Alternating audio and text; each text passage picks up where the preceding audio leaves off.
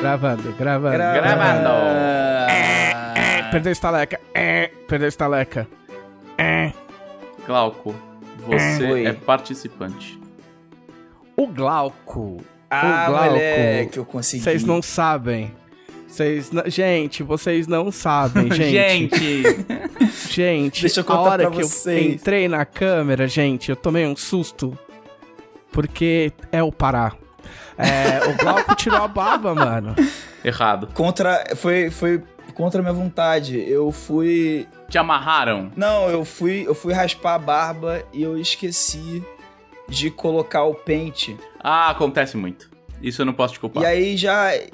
Eu fiquei, por que, gente? Isso Ó, aconteceu. explica direito, porque eu não tenho barba. Eu não sei, não sei nada disso. Não, ó, eu, eu não sou um cara muito vaidoso com a minha barba, não. Assim, eu, eu não tenho barbeador, essas coisas. Eu tenho uma máquina, sabe, de, de aparar o cabelo. É. Aí eu uso ela pra abaixar a barba, de tempos em tempos, assim, normal. Aí eu fui fazer isso, peguei, liguei na tomada lá e tal. Aí liguei a máquina e passei. Aí quando eu passei, eu vi. Fez um, bu- um buraco de rato, assim, né, na barba. Assim, É, deu legal. demência. deu- É que assim, Buraco essa, essa rato. máquina, ela geralmente vem com um jogo de pentes de tamanhos diferentes, que a galera fala, Isso, ah, é. máquina 2, Sim. máquina 4, bibi, bobó. Exato. E, aí- e às vezes dá demência na pessoa e ela esquece de pôr o pente e passa. Eu já, eu já fiz isso. Já tô lá, É- é isso aí. ah, bababá, e fui lá e pé. Ah, eu, ah, eu não, eu não acredito. Aí, como tinha sido de levinho assim, eu, eu- eu até pensei, se eu colocar o pente número 1, de repente hein? Aí eu coloquei o pente número 1, que aí de repente ficava baixinho e dava pra passar. Mas não dava, tinha sido muito. Puta, tinha que ter deixado, porque aí você ia aparecer com aquelas barbas de seriado dos anos 80, tá ligado? Que o cara usa aqueles blazer arregaçado na, com a manga arregaçada, tá ligado? Então, lógico que você não tá Eu ligado, não você tô é ligado. Eu não tô criança, né? Eu sou. É. É. Eu não tô ligado. Miami, Miami Vice da vida. Ah, Miami vai. Ah, tá. Não, agora eu entendi isso, quer dizer. É, mas o original, não o... Eu só tenho Eu nem sei o que eu tô fazendo aqui, eu só tenho Mas o seis original. anos. Eu, eu nunca tive barba, cara. Eu tenho uns. Eu, tipo, como. Antes de cair meu cabelo, antes, eu tenho, eu tenho uma doença, tá? Antes que alguém me encha a porra do saco, eu tenho uma doença que chama. é, como é que é? é? Alopecia areata universal, se eu não me engano. Então tem universal no meio, é desgraça. É. Que aí você perde todos os cabelos e todos os pelos. Mas eu não tinha barba antes. Então eu não tive nem barba antes de. Eu perdi o cabelo com 21 anos, já era pra ter tido barba.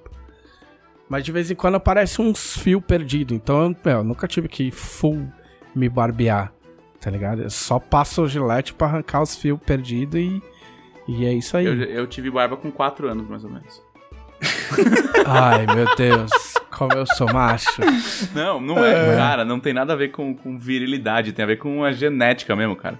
É, a, a genética de pelos da minha família, desses malditos mouros é, é, novos da, da Europa Nova ali.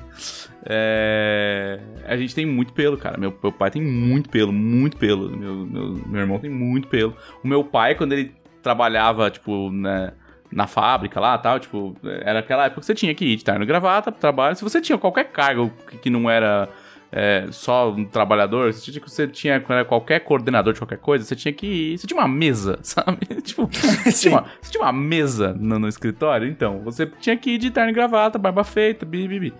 É, e eu lembro que meu pai fazia barba todo dia de manhã. Todo dia.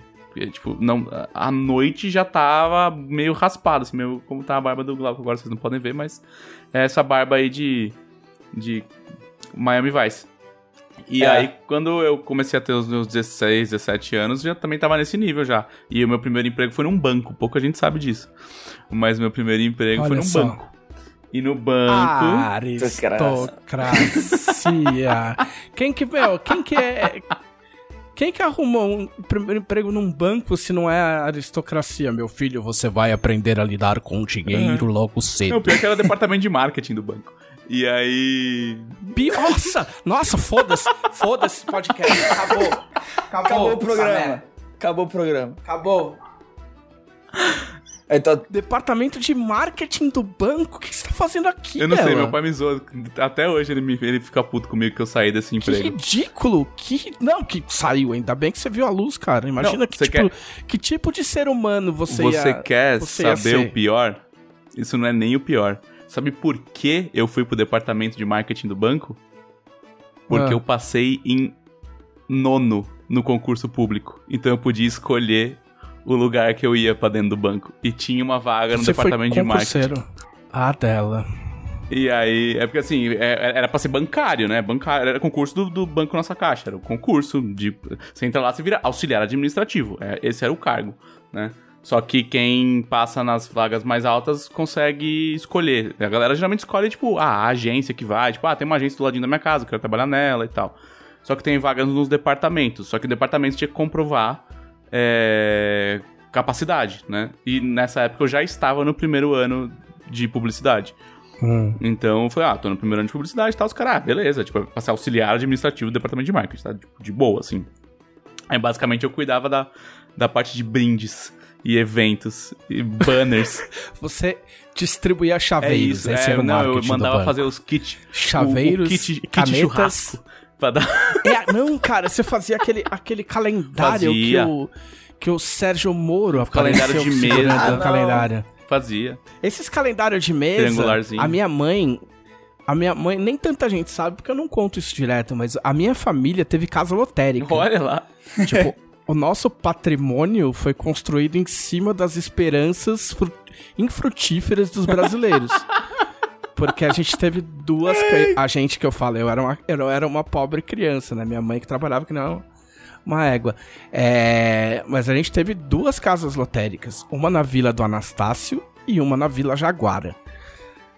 E, e aí a minha mãe ganhava esses, esses Com certeza, porque o banco eu trabalhava era, pe... ban... era a nossa caixa, nosso banco, é, que nem existe a mais. A gente pegou... Assim, não foi na época que você trabalhava, porque minha mãe é, vendeu a, a casa lotérica acho que no, acho que no meio dos anos 80, por aí. É, mas a, a minha mãe chegou a pegar a fase antes, da, antes das máquinas eletrônicas. Nossa. Que era que tinha que furar os Cartão bilhetes. perfurado. Era é. bizarro. É.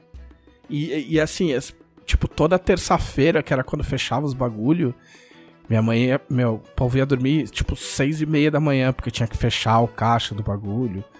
Teve até uma parada que, meu, a, a casa a, a, do Anastácio, eu morava, a gente morava na, no mesmo lugar. A, a casa lotérica era na frente, aí tinha uma porta e entrava em casa. A casa ficava atrás. E entraram os malucos lá armados e assaltaram. Caraca! E aí eles, bot, eles botaram a, a, a, arma na cabeça do meu pai e apontaram a arma pra minha mãe.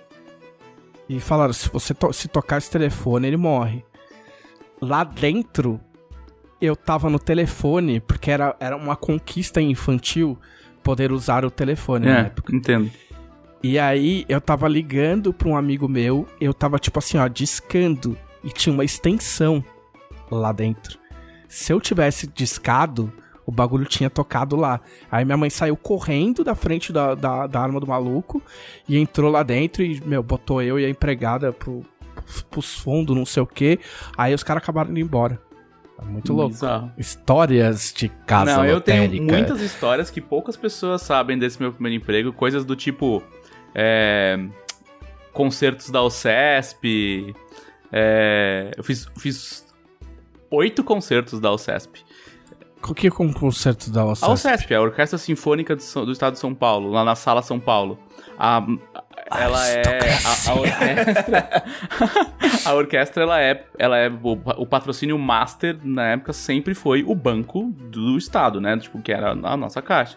Então todos os concertos da UCESP eram de responsabilidade do departamento de marketing do mas, banco. Então, às vezes. Mais cinco minutos e você vai falar que você tocou violino nessa porra. Não, mas eu vi a afinação do teto. E foi uma das experiências mais incríveis, assim. Afinação Como do é, teto? A sala, a sala São Paulo afina-se o teto. Né? O teto da sala de concertos da sala São Paulo é, ele é composto de 16 placas é de madeira. pele de gato gigante que os caras é, esticam. É quase isso, mas assim, são placas de madeira, né? São, são vários blocos de é. madeira, na verdade, que são ocos. E tem todo um mecanismo de cordas para subir e descer os blocos e mudar a angulatura do teto. Então, dependendo de como é a Caralho. composição de instrumentos que vai tocar, eles mudam a acústica da sala.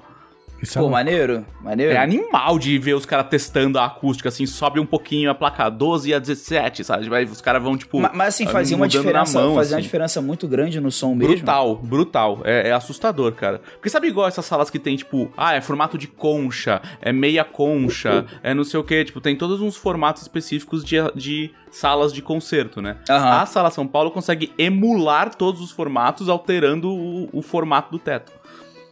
Porra, Maneiro.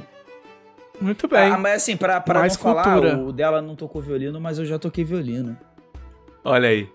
Mas não, foi, ah, não foi pra mas... frente, não. Muito bem. Era só isso. É assim que terminou a carreira de violinista ah, breve do Glauco. carreira. Parabéns, Glauco.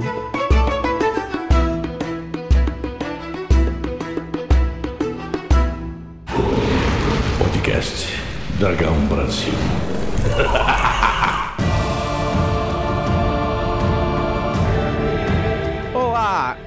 Este é o podcast da Dragão Brasil, a maior revista de RPG e cultura nerd do país. E...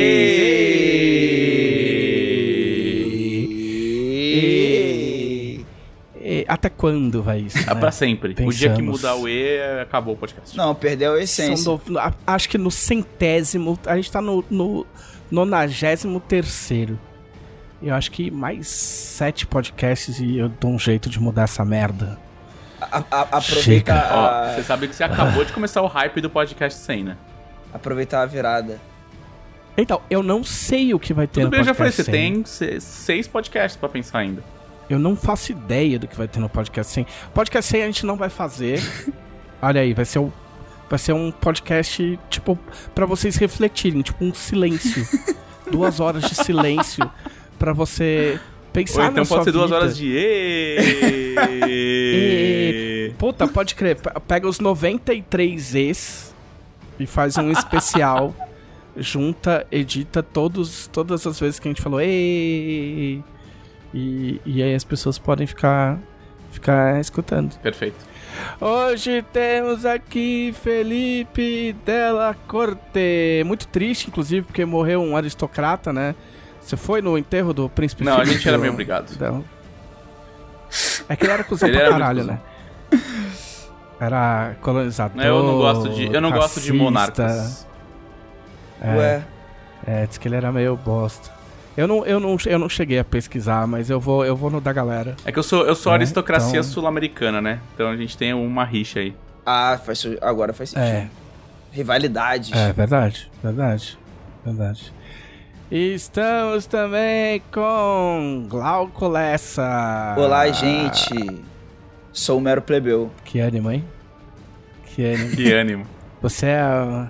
Na vila, na vila medieval, você fazia o que, Glauco? Cara, eu plantava... Plantava minhas coisas, faziam Que coisa, que coisa. Oh, cuidado. Que coisa que Mas você é planta. Uso próprio, Vamos ver se você vai continuar plantando. Apenas. É, fala o que quer pra, pra ver se você vai apenas, continuar plantando essa porra aí. Apenas, apenas leguminosas e, e, e plantas legalizadas, listas no meu feudo. Uhum. Plantava batata para uso recreativo. Será que alguém já. Ah, enfim. é... São coisas que passam pela isso, nossa é cabeça isso. tão rápido. Coisas que a gente pensa, né? né? O bom é a agilidade para interromper o curso da o curso da história. A maturidade traz isso, né, pra pessoa. Cara, é, é muita prática, né? É, é, tipo, você pensa e cancela na hora. É o freio assim, tipo, mental, tipo, né? de chegar Famoso. na boca. É, é. É um, é um talento adquirido. É bem difícil. Vamos à nossa sessão, que é o que vocês na semana passada. Eu. que delícia. Eu, JM Trevisan, ninguém sabe quem sou. É que você não se apresenta, você fala, estamos aqui com o Felipe, com o Glauco e... Ah, mas é que foda-se, né, meu? Eu não ligo de ser conhecido como, tipo, ah, tem o dela, tem o Glauco, tem aquele filho da puta e que fica outro. falando merda. é, é o outro. Entendeu?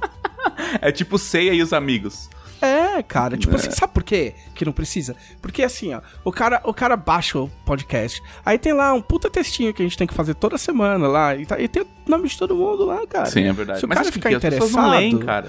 Se o cara fica- É, bom, pra isso que o cara tá ouvindo, né? Se ele quiser, É, se se ele quisesse ler, ele não precisava ler, ouvir. ele pegava um livro, não É ouvia o verdade. podcast. É verdade. Então eu sou o JM Trevisan, prazer. Um abraço. Ah, O que, que eu fiz? Bom, primeiro pra tirar do caminho teve WrestleMania este final de semana, que costuma ser uma época muito empolgante, e pela segunda vez é, talvez tenha, tenha sido menos empolgante. O ano passado foi bem menos empolgante, porque quem ouve podcast sabe que foi num ginásio vazio, de improviso, todo meio cagado, né? Por causa da Covid e tal. É, a WWE não é das empresas mais Responsáveis? responsáveis ou é, alinhadas politicamente com o que eu considero mais legal, entendeu? Tipo, a WWE entra naquela, naquela lista de, de, de empresas que você passa pano porque senão, né? Empresas E- que você usa a valha tática do vamos separar o produto da pessoa, É. do autor. Ah, eles fazem coisa legal também. Eles têm um monte de coisa legal que eles fazem. Mas a gente sabe que, né, na origem o bagulho é meio cuzão. É. Qualquer coisa que faz E- o dinheiro que eles fazem só consegue fazer esse tanto de dinheiro Não, sendo meio. qualquer coisa que, que, que. Meu, ali é a aristocracia do wrestling. Porque você tem noção que é uma companhia que tá na terceira geração? Pois é. Tipo, foi o cara, o filho do cara, agora o neto do cara, e agora vai ser o. Vai passar por. é, Vai entrar na quarta geração. Tipo, qualquer empresa que é mantida por quatro gerações, tipo, tem problema. Mas não, enfim, né? não, é. Enfim, aí teve o WrestleMania, pra quem ainda não sabe, o WrestleMania é, acontece uma vez por ano, é tipo a season finale da luta livre da WWE, e, e normalmente, normal, até, o, até o ano retrasado, era feito um estádio de futebol americano, com gente pra caralho, muita gente, é, eu, não, eu não olhei aqui na Wikipedia, não vou saber citar o, o máximo que teve de, de audiência, mas pensa muita gente. E. É o famoso estádio lotado. É, Quantidade é mais que o estádio, lotado, porque no, no, no futebol americano, no futebol, o estádio fica lotado e o campo fica só com os jogadores. É verdade. No WrestleMania, o ringue é pequeno e em volta do ringue tem gente também. Sim. Entendeu? Tem gente É em estádio volta. lotado pra show. É, exato. É, mais que de show, porque o palco ocupa mais espaço que o ringue do, Sim. do WrestleMania. E aí a galera viaja do mundo inteiro pra ir lá tal. É quando, é quando acontecem as lutas que, que terminam as historinhas capengas que a gente gosta, né? E acontece tudo num dia só. Acontecia tudo num dia só. Eram sete horas de luta livre, né? A gente aqui em casa, infelizmente, só conseguiu assistir um. Porque a gente começou a assistir firme mesmo em 2018. Só que depois já tinha rolado o WrestleMania. Então a gente não pegou o de 2018, a gente assistiu de 2019 e aí teve de 2020, né? Que, né, meio... É, aí o ano passado os caras tentaram segurar ao máximo. Os caras, tipo, é, ia ser. Eu acho que ia ser na Flórida. Eu sei que os caras fizeram um trato com o governador e o caralho pra, tipo. Eles, eles chegaram a conseguir que o governo colocasse a WWE como um serviço essencial.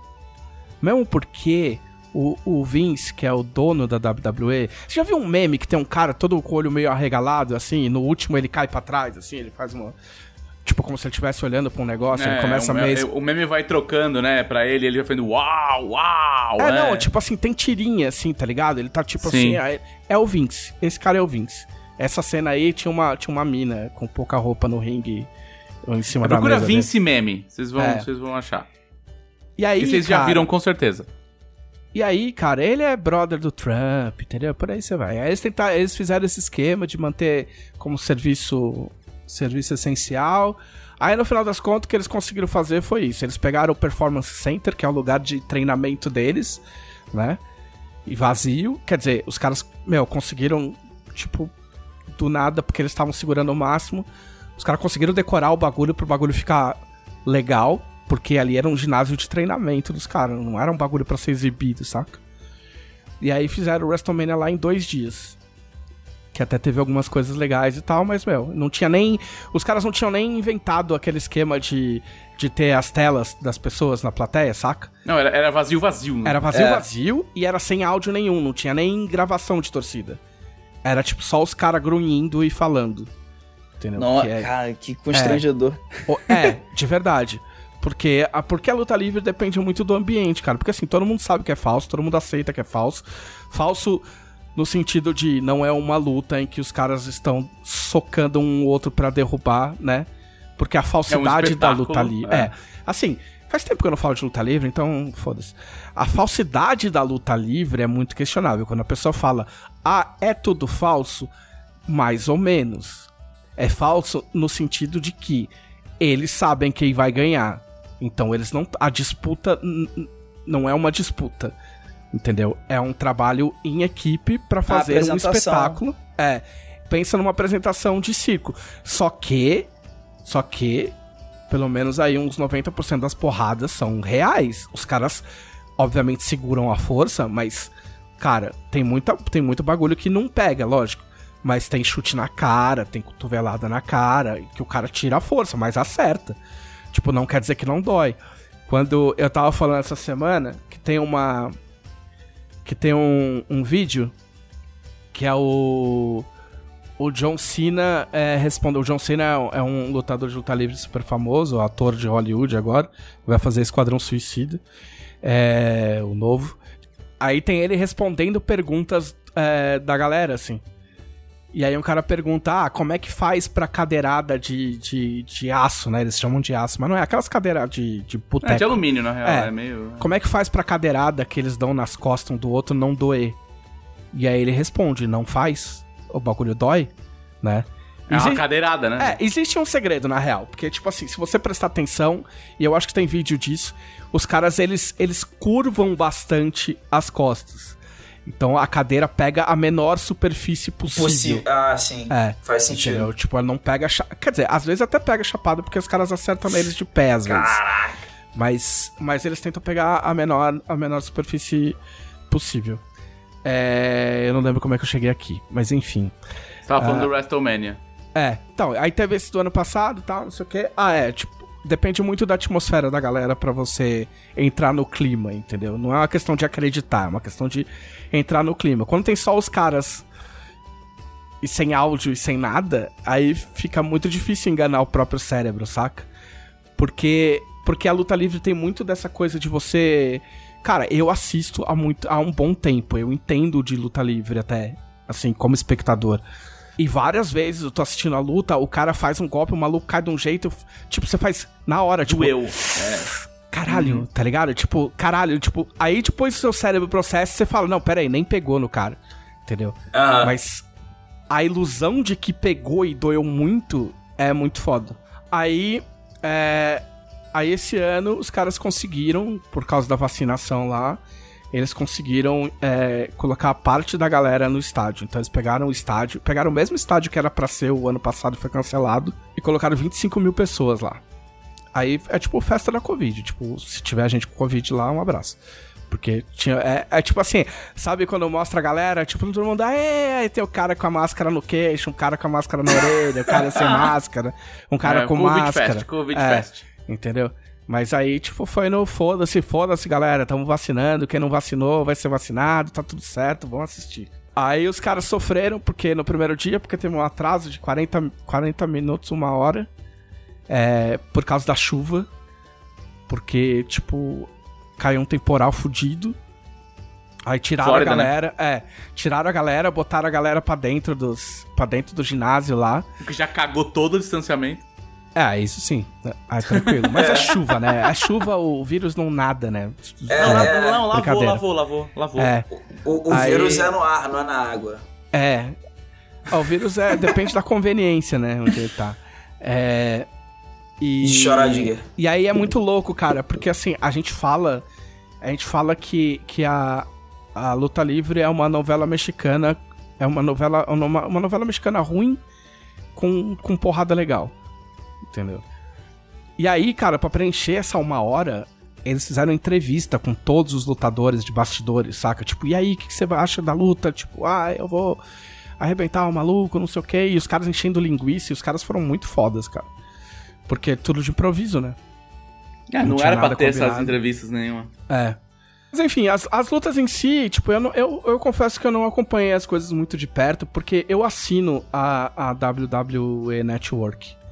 Só que você assina a WWE Network, você só tem direito aos pay-per-views. E as coisas é, gravadas, né? Os documentários uh, e, as, e as lutas depois com um bom intervalo de tempo, assim, da semana. Então eu não acompanho, eu não tenho acompanhado semana a semana assistindo. É, então eu não, não acompanhei a maior parte das histórias, assim. É, tipo, uma ou outra só. A storyline do. É, a storyline.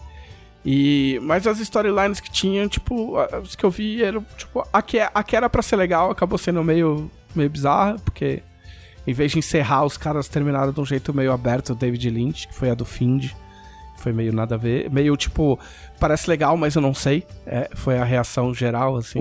A WWE tentou incorporar a questão do Covid na, em alguma storyline, assim, que tu saiba? Não. Que nem algumas mídias andaram Ela não, é, fazendo A WWE não é, não é ficção.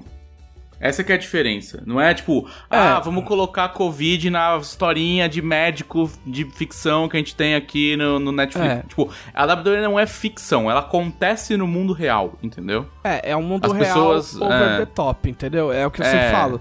É o cara andando com o cabelo molhado, sem camisa, com cinturão, nos bastidores, como se ele estivesse dando um rolê, sabe-se lá por quê, entendeu? Então, então, tipo, tudo termina. Tem, por exemplo, teve uma storyline foi com. que eu acho que foi muito de improviso, imagino, que foi do, do Shane McMahon, que é o cara que. Um, um dos possíveis herdeiros da WWE, que ele é lutador também, e ele é filho do Vince. Uh, com o Braun Strowman. O Braun Strowman é um cara fortão, gigantão tal, não sei o que lá. E ele, tipo, ele chamou o Braun de burro por muitas semanas, entendeu?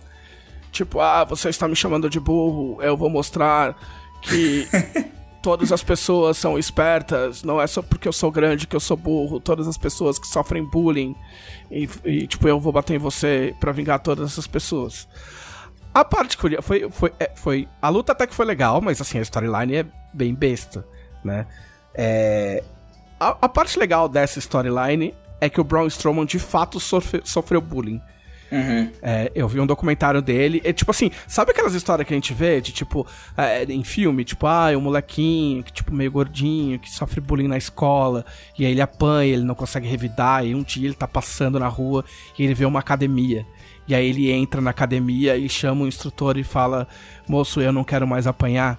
E aí o instrutor resolve, é, é, é tipo, ceder um espaço na academia para ele de graça. Caraca, maneiro. Foi, foi isso que aconteceu com o cara, de verdade. Filme da Sessão da Tarde, é. De verdade, real, assim. Tipo, eu vi o documentário e vi o cara chorando. Quer dizer, se for mentira, o cara foi 10-10, mas esses documentários em particular é, costumam ser. costumam ser. É, ter essa parcela real, assim.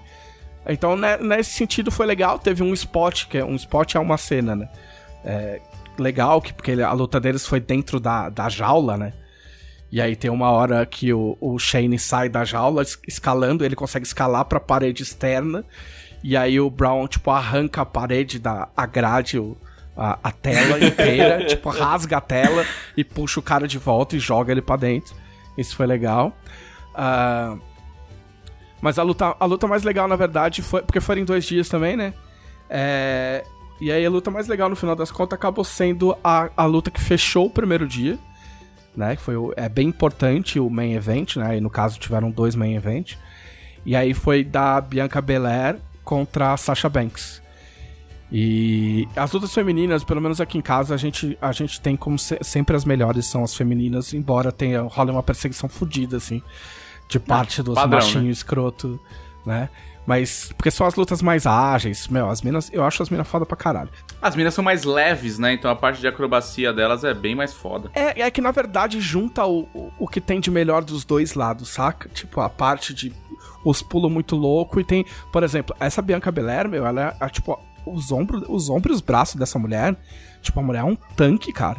Não, elas tá estão longe de ser fraca, tem, cara. Tem uma hora longe. que ela, tem uma hora que ela pega, tem uma hora que ela pega a Sasha Banks e ela levanta a Sasha Banks, tipo assim, estica os braços, levanta acima da cabeça, fora do ringue.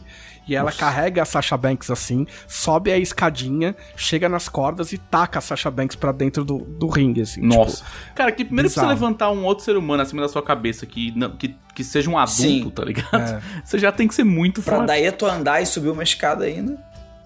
É, e aí o melhor, o lance que pegou, assim, é porque foi a primeira vez que duas mulheres negras protagonizaram o main event da WWE. E aí, elas. Eu nem sei qual que foi a storyline delas, tipo. Né? Acho que a storyline delas, na verdade, é que a Sasha Banks ela é fodona há muito tempo.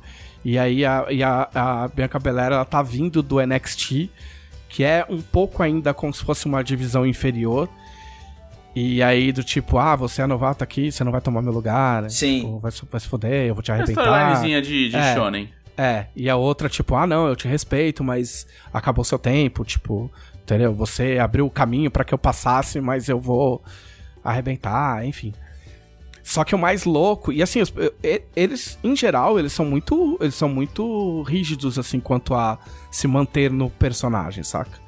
Sim. E aí é louco porque a hora que vai começar a luta, tá a Sasha de um lado, a Bianca do, do outro. E aí a câmera fecha na Bianca e ela tá quase chorando, assim, tipo assim, 100% fora do personagem. Tipo assim, meu, usando todas Entendi. as forças para não chorar, tá ligado? E ela olha pra Sasha Banks e a Sasha Banks, tipo dá uma respirada e só, tipo, balança a cabeça, tipo, caralho, que foda. Bora, e bora. a outra é, é. balança a cabeça, tipo, caralho, que foda. E aí as duas vão uma pra cima da outra. Tipo, 100% shonen. 100% shonen. A Sasha Banks, pra quem não sabe, a Sasha Banks fez o Mandalorian. Sim. Ela é uma das Mandalorian, que não fala muito, mas foi muito legal ver ela no, na série. Das, das, das Mandalorian New School ali. É. Então, isso para mim foi o, foi o que teve de mais legal, assim, porque eu não... O main event de domingo também foi bacana, uh, que foi o Edge é, contra o Daniel Bryan, contra o, o o Roman Reigns. Que. Ah, é, é, porque tem, tem coisas legais. Porque o, o Ed, na verdade, é um cara que ele encerrou a carreira há 11 anos. Ele foi obrigado a encerrar a carreira por causa de uma lesão no pescoço. Há 11 anos atrás. Nossa. E aí, o ano passado, ele apareceu do nada no, no Royal Rumble. É, foi do nada, né? É.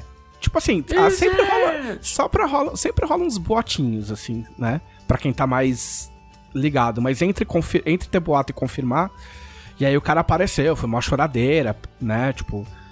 E aí ele lutou, aí ele teve lutas esparsas e tal, e aí ele ganhou o Royal Rumble desse ano, e aí quando você ganha o Royal Rumble, você tem direito a desafiar qualquer campeão é, vigente. E aí ele desafiou o Roman Reigns.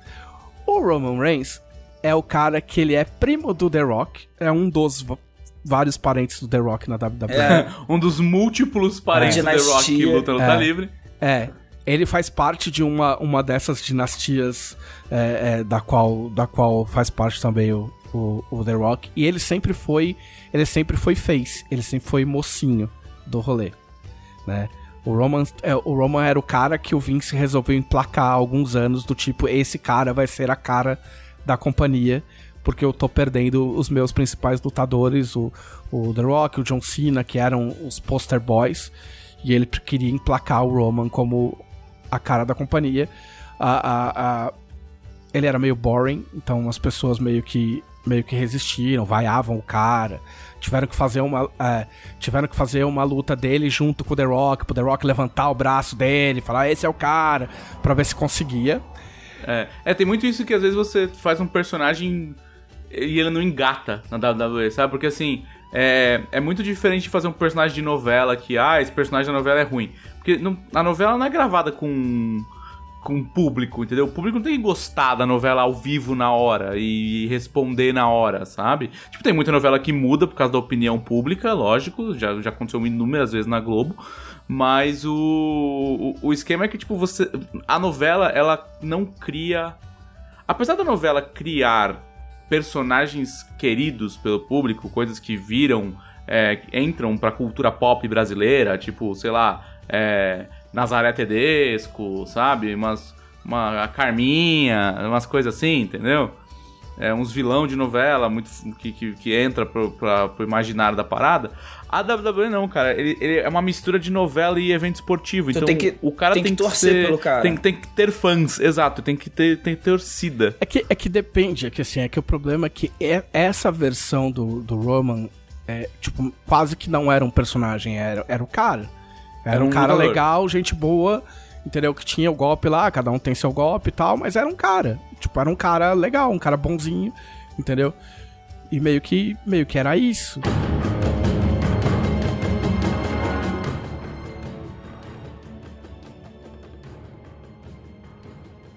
Aí depois, é, isso eu tô chutando, tá, gente? Pessoas mais especialistas podem me desmentir, isso é conclusão minha. É, depois ele junta com, com, com mais dois lutadores e eles formam, formam um trio que me fugiu a, a, a- me fugiu da cabeça. Mas eles formam um, um trio, eles formam um staple que ficou bem famoso. Ah, e aí ele começa a ganhar um pouco mais de tração. E aí o que rolou é que 2019 ah, o Roman anunciou que ele tinha leucemia. E aí ele tinha que. E aí ele tinha que dar um tempo. Tinha que parar. É, e aí ficou todo mundo comovido, pá, não sei o que. E aí deu, deu acho que seis meses, acho. É, Aí ele voltou. Aí ele voltou, ele se apresenta e fala, ó, galera, tô voltando aqui pra dizer que é, minha leucemia tá em remissão e eu tô de volta. Aí todo mundo, é, né? Então ele, ele meio que dividia, assim, saca? Aí, enfim, ele teve umas storylines meio, meio bizarras. E aí, recentemente, o que aconteceu foi essa virada. Ele. Ele virou Rio. Porque existe um cara chamado Paul Heyman, que é, que é o melhor. É o melhor empresário, aspas, né? De personagem empresário da WWE. É um cara foda pra caralho. É, na história da, da luta livre e como personagem. E aí. É, o Paul Heyman fica livre. E aí eles, eles colocam o Paul Heyman junto com o Roman. E aí o Roman vira Rio. E aí eles conseguem criar um personagem pro, pro Roman. E aí o Roman vira o cara que quer ser o chefe. Ele é, é- Eles chamam que é. é the head of the table, né? É, tipo, é o, o, o cara que manda na família. Eles incorporam o lance da família de lutadores e que tem tantos caras ali. E ele fala: Não, cara, o, o chefe da família, o cara que manda, sou eu. A questão é: tem o The Rock nesse rolê. Então existiam até, até conversas que de repente no WrestleMania ia ter uma treta dele com o The Rock. Porque, tipo, toda essa história tem toda a cara de que uma hora vai rolar uma, uma, uma rota de colisão com o The Rock, mas não aconteceu, não foi agora. É. E aí o que acontece é que eles lutam, aí entra o Daniel Bryan também, que é um outro cara foda, que eu acho foda pra caralho. É tipo, o cara é, é muito. Que no futebol a gente chama de carregador de piano, que, né, que é, o, é o volante carregador, de piano. Quando precisam do cara pra qualquer personagem, o cara embarca e, e entra. E entra e entra foda. E o cara luta foda. E aí ele resolve entrar no meio e fala: Não, eu, é, tipo, acontece uma injustiça com ele lá num, num dos eventos. E ele fala: Não, eu mereço, eu mereço também lutar pelo título e eu vou entrar e foda-se. E eu já ganhei essa merda em circunstâncias piores. E eu vou ganhar de novo, porque o, o Daniel Bryan é outro, outro desses caras que parou por contusão, ficou alguns anos fora, aí voltou. Aí ele voltou e ele ganhou dois títulos numa luta só. E aí Eu tô eles tô os três. que é, é comum essa narrativa do cara parar e voltar, né? Tipo, triunfante, assim. É, que a diferença é que é real. Tipo, a lesão dos dois foi real. É, foi real, foi ligado? real. Só que aí, lógico, ali nos bastidores, o cara sempre vai, vai ficar tentando se recuperar. E aí, se o cara consegue, todo mundo fica na miúda, entendeu? E tem lesões que são temporárias mesmo, né? Tipo, teve o Tomaso, Tomaso Champa do, do NXT, ele também teve uma lesão numa vértebra, e ele ficou um tempo fora, e todo mundo sabia que ele ia voltar, e ele voltou e tá lutando. E aí é só, é só um negócio tipo, ah, é uma lesão e pronto, assim, não, não tem. É, é, não tem uma, é. uma história é, em cima. É, porque quando a lesão é verdadeira.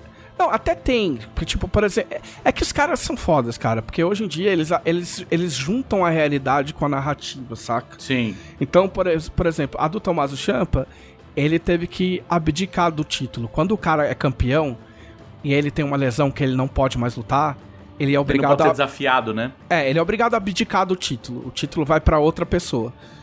Então o, o Champa ele era campeão e ele teve que sair. Aí fizeram, obviamente, fizeram um documentário inteiro com o cara. Tipo, ele perdeu, teve que abrir mão do título, aí mostra é, a operação que ele teve que fazer, mostra a família, mostra as dificuldades, blá blá blá. Tudo isso é real. Sim. Tudo isso é de verdade. Quando ele volta pra luta livre, ele fala, olha tudo que eu passei, blá blá blá, pra conseguir Eles incorporam, título. né, essa parada. E aí vira uma coisa toda misturada, saca? Sim. Tipo, o que é muito inteligente, entendeu? Porque você, você, você acaba virando fã em alguns níveis. Tem caras que são Rio, por exemplo, é, o Finn Balor, né? Que é um dos, dos lutadores que a gente gosta aqui em casa. Ele virou Rio no NXT. Mas ele é um cara bacana. Você vê o Instagram do cara, o cara é mó gente boa. O cara tem um dinossaurinho, tipo, desenhado por criança no braço. Tem um astronauta na mão, tá ligado? Então foda-se que ele é Rios. A gente sabe que o cara é mó irlandês, gente boa, tá ligado? E, só que isso não impede de você assistir a luta e torcer por ele como Rio. Enfim. É, e aí rolou essa luta. O Roman da, é, o, o, Roman da pin, que é tipo pinar que a gente fala, né? Pinar é cobrir o cara, né? Pra encerrar a luta. Tipo, quando tem essa, essa modalidade de três, que eu acho que é a Triple Threat que chama, é, são três caras, mas se você cobrir um, acaba a luta e você ganha. Entendeu? Não precisa derrubar os dois. Só que ele dá um jeito, ele coloca um em cima do outro. e aí cobre os dois que isso só só joga o cara o nível do cara pra, pra cima. cima. É, do, tipo, eu, eu, não precisava ser o last é. man standing aqui, mas eu vou ser, sabe? É, então eu, eu ainda tô apostando nesse rolê do, do The Rock porque, né, tipo, nada, nada na WWE é tão complexo assim. Então eles estão chutando, chutando o cara bem pro alto pra, não, pra fazer sentido uh, uma luta entre ele e o Rock de modo que você consiga assistir e ainda se questionar se o Rock vai ganhar mesmo.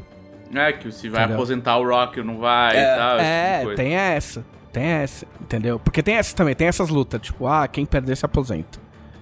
Tipo, tem várias dessas. É... Ah, foi que nem a quebra de streak do Undertaker, né? É, a do Undertaker é, é, é uma história meio maluca também. Sim, eu Porque... gosto desse arco porque diz que foi, foi meio que decidida na. Eu, acho que eu já falei aqui, o Undertaker ficou 20. Eh, eu não lembro, 20, 20 anos, 21 anos. Uh, foram 20, eu acho. Acho que foram 20 anos e 29 lutas, né? Eu não lembro quantas lutas foi. Ah. É, vou ser bem honesto. Porque é uma por ano, né? É. Era uma não por é que ano. teve outras lutas que desafiaram e BBB. Não, é que não, não assim. a Strike vale valia pro, pro WrestleMania, era no WrestleMania. O evento principal do WrestleMania era alguém lutando contra o Undertaker. Todo ano alguém perdia. Até o dia que ele perdeu pro, pro Brock Lesnar. Mas diz que a, foi combinado, tipo, no dia. No dia. No dia? No dia. Posso estar errado. Tem um documentário do Undertaker. Para não na, vazar, na sei lá. É o Vince, cara. O Vince tem dessas. É, ele é loucão. É. Tipo, ele conversou com o Undertaker e falou: Meu, tudo bem? Aí o Undertaker falou: se você acha que é isso que tem que acontecer, para mim tá ok. Porque o Undertaker ele tinha todo um. Ele era super fodão. Ele, tipo, mandava prender e mandava soltar na WWE, mas ele era um, era um, é, com, é, era um company outro... man. Entendeu? É, é. O cara, mas, eles... é, mas aí no WrestleMania seguinte, o Brock Lesnar fez, tipo, 11 finalizações. É. O que acontece é que o que acontece é que é, é que a, eu não sei por que a gente veio parar aí, mas, é... porque é uma merda juntar duas duas pessoas que veem o bagulho. É. E mas foi meio chocante assim, porque ninguém esperava que o cara fosse perder. É é o plot twist mais longo da história, entendeu? Os caras esticaram o bagulho Puta, pra quem gosta, que pra quem quer, quer saber, tem um dos poucos youtubers que eu ainda acompanho, assim, regularmente. Ele se chama Super Eye Patch Wolf, que é tipo super. É, como é que chama? Tapa-olho lobo. Tapa-olho. É, é, é, ele é. Eu acompanhava ele por causa de videogame e ele é muito fã de wrestling. Ele faz uns, uns, uns vídeos muito bons e eu comecei a assistir wrestling por causa dele, por causa dos vídeos deles. É, tem um que explica isso do Undertaker até. Tem, ele tem é. um. É, é isso que eu falar. E tem, aí tem um bem longo dele falando da, do Undertaker, de como é que foi essa, essa, esse plot twist e tal. É, vamos falar, vamos falar certinho. Foram 21 vitórias, né? E ele, ele perde no no WrestleMania no WrestleMania 29. É, que foi. Ah, foi isso que eu me confundi. É. Que o WrestleMania 29 foi o de 2017. 18. Não. O, de, Não, o calma, de dessa semana tá- foi o 32. Você tá me confundindo. Tá. Tem, é, tem mais tempo isso, eu acho. Tem. Tem. Enfim, ele perde. Enfim. O que eu sei. O que eu sei é, né, nessa luta, você assistiu o documentário do Undertaker? Ele fala que ele não lembra de metade da luta. Porque ele teve uma concussão no meio da luta. Ele sai dali e ele vai direto pro hospital. cara. Cara, Mas ele segura até o fim. É, não, se- segura. Eu, eu não sei se ele segura até o fim ou se, ou se tipo, rola um, um toque do tipo, fodeu. E, e, aí, não. O, e aí o, e o Brock termina, saca? É. Mas é muito louco. A luta livre tem, tem, tá cheia dessas, dessas historinhas. O WrestleMania desse ano foi. ah, acho que pra todo mundo foi meio, foi meio mediano, mas ao mesmo tempo, né? É isso aí que tem. E. Ah, ele foi o que deu, né? É. É, assim, tem coisas que podiam ter sido melhores. Tem coisas que, tipo, fala, brother, por que, que você fez essa storyline gigante pra chegar nisso aqui? Tipo, a storyline do Find com a Alexa Bliss e com o Randy Orton. Tipo, eles, em vez deles encerrarem, eu não vou explicar essa storyline porque é gigante, mas em vez deles encerrarem a storyline, eles fizeram tipo um. um, um uma, um plot twist que ninguém entendeu, saca? Tipo, e aí acabou a luta em 30 segundos. E aí rolou esse plot twist pra continuar a partir de agora o personagem da Alexa Bliss, que virou uma, uma mina do capeta endemoniada e tal, não sei o que. E, e aí ficou todo mundo meio assim, porque afinal de contas o WrestleMania é um pouco pra terminar tudo e recomeçar começar coisas, mas meio que terminar o que começou, saca? Tipo, o cara que vai lá, ele quer ver o ele quer ver a season finale, saca? Ele não quer ver um bagulho pela metade, saca? Mas, enfim, é, o- é, é, o que, é o que tinha. Também não acompanhar a storyline toda semana faz falta. Eu tenho acompanhado mais pelo Twitter. E, e no final das contas. Ah, eu queria só dizer que eu sou. eu- o John Cena me segue no Twitter. Que eu descobri essa Aí. semana. Né? John Cena! É, não, antes, antes que alguém. ah, Antes que, porque sempre tem alguém que fala, ah, mas isso. Tipo, eu sei que é, é, é coisa de, de marketing. Eu não sei qual o princípio disso, mas tem. Tem, tipo, vários famosos que quando estão pra lançar alguma coisa, seguem um monte de gente. Tipo, Tom Cruise me seguia. Não sei se a partir de uma quantidade X de seguidores que a pessoa tem, e se a pessoa é verificada, eles automaticamente seguem, né? Mas, mas foda-se, o John Cena me segue. Ele segue vocês? Não segue. Então, foda-se. não segue. O Tom Cruise deixou de te seguir depois? Eu não sei se. Eu não sei se eu deixei de seguir ele também. Eu. O nível de importância da pessoa, É. ela nem lembra mais. Ah, não. Tô nem aí pro Tom Cruise, entendeu? Eu tenho coisa mais importante e tal. É. Quem liga? Ah, eu, eu assinei o Game Pass por influência do dela. E comecei a jogar. Influencer. Alô, Microsoft, manda mimos. O, é, eu comecei a jogar o Octopath, mas aí eu falo semana que vem quando eu estiver jogando um pouquinho mais. Então é isso. E você, Felipe Delacorte? Eu. Foi uma semana parada na minha vida. Ah, que bom. Glauco Les... Ah, Eu achei que tava muito parado, inclusive tão parado que eu resolvi reformar meu quarto inteiro de novo. Mentira, não foi inteiro. Mas eu tava bem triste com a minha mesa de computador e aí eu fiz toda uma manobra pra trocar ela inteira. E aí chegou uma hora que tava meu primo mexendo no quarto, meu irmão mexendo no quarto. E aí meu, meu pai veio pra cá pra mexer, sei lá no que. E aí ele falou assim: Mano, que isso? É outubro de novo do ano passado? Tipo, tá, só, tá todo, todos os cômodos dessa casa estão passando por algum tipo de mudança ou reforma. E aí eu, eu sei lá, eu aconselho as pessoas a não mudar. A gente não, não se mudem. odeio mudar. Fiquem felizes. Eu odeio, eu odeio mudança. Eu odeio mudança.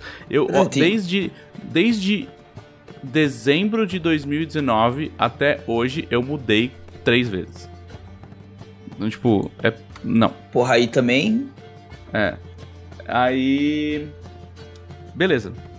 Legal, mudanças, nova mesa, novas coisas, novas coisas pra colocar na, na Alexa. É. Mas.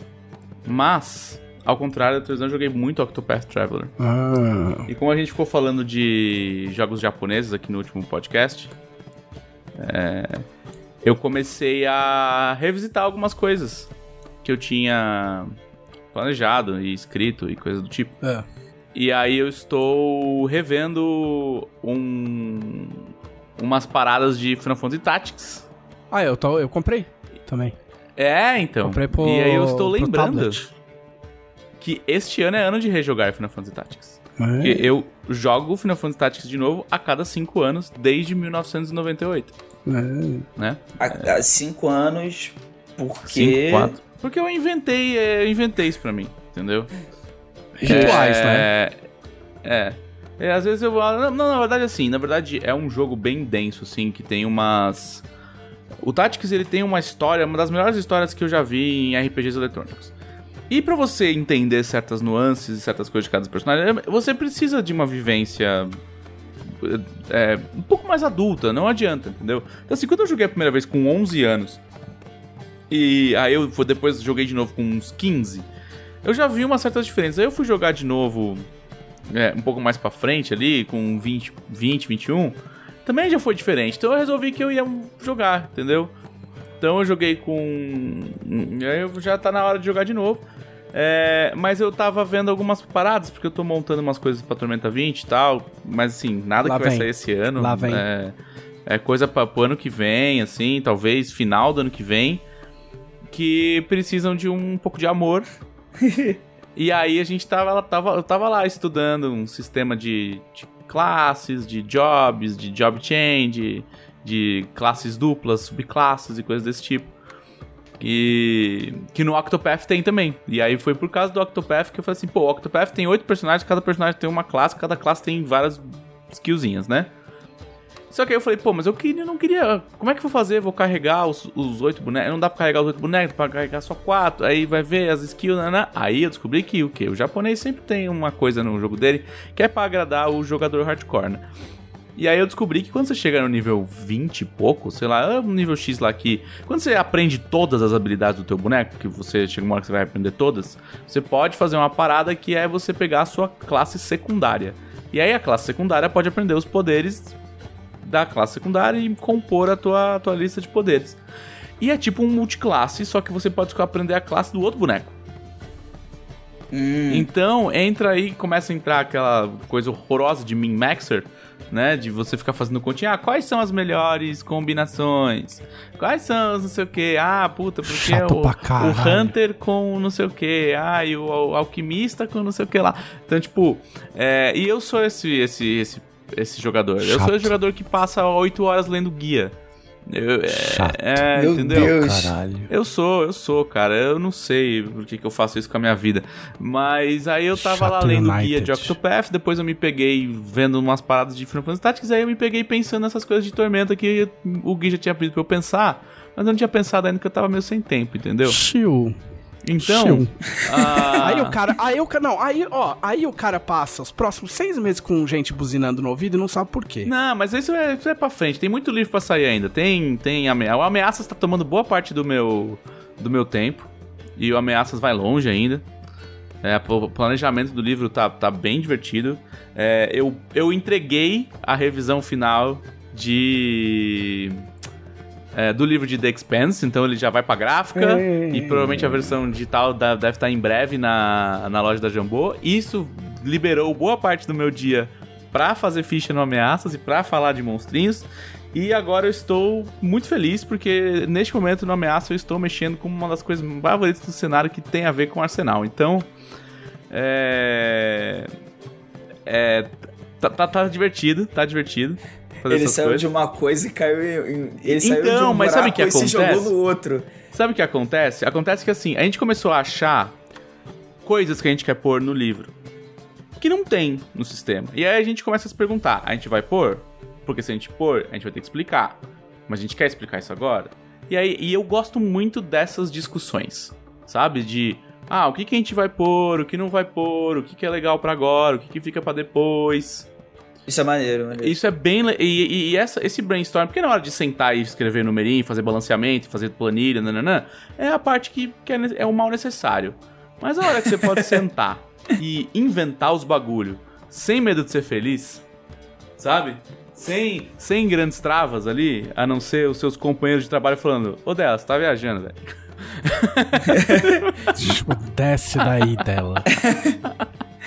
O dela É uma parte de um, feliz. De um murinho É assim. o famoso então. Desce.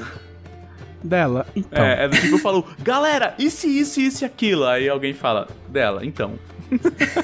É. Ou assim, ou, ou outro. ou- Eu não tô envolvido nisso, mas é, eu- eu- o preferido é também o que tal não? É. Então, mas, ah, mas aí eu vou ter que bater na sua mão. Slap your hand. Porque how about, aqui tal não vem diretamente do How About No. E é outro angli, angli. Não, mas isso é legal. É. Isso é legal. Não, mas não, tem coisas que a gente tá do tipo. Isso vai inchar o livro, isso vai inchar o livro, isso vai inchar o livro. Aí a gente vai- ter, sei lá, 1226 páginas. Opa! É, não, mas é divertido, é bem divertido. Eu tô, tô me divertindo bastante com ameaças essa, essa última semana. A gente tá dividindo ele igual o livro básico, né? As ameaças estão divididas em, em blocos temáticos, não vai estar em, em ordem alfabética nem nada assim. Tipo, a gente vai manter a organização do Tormenta 20. E, e a gente tá meio que disputando a tapa os, os blocos, sabe? É, termina, termina a parte de, de, de lore do bloco, né? A parte de, de descrição do bloco. Aí fala, beleza, o bloco tal fechou. Quem vai fazer as fichas? Aí fica, eu, eu, eu, eu, eu. Mas tá gostoso. E aí.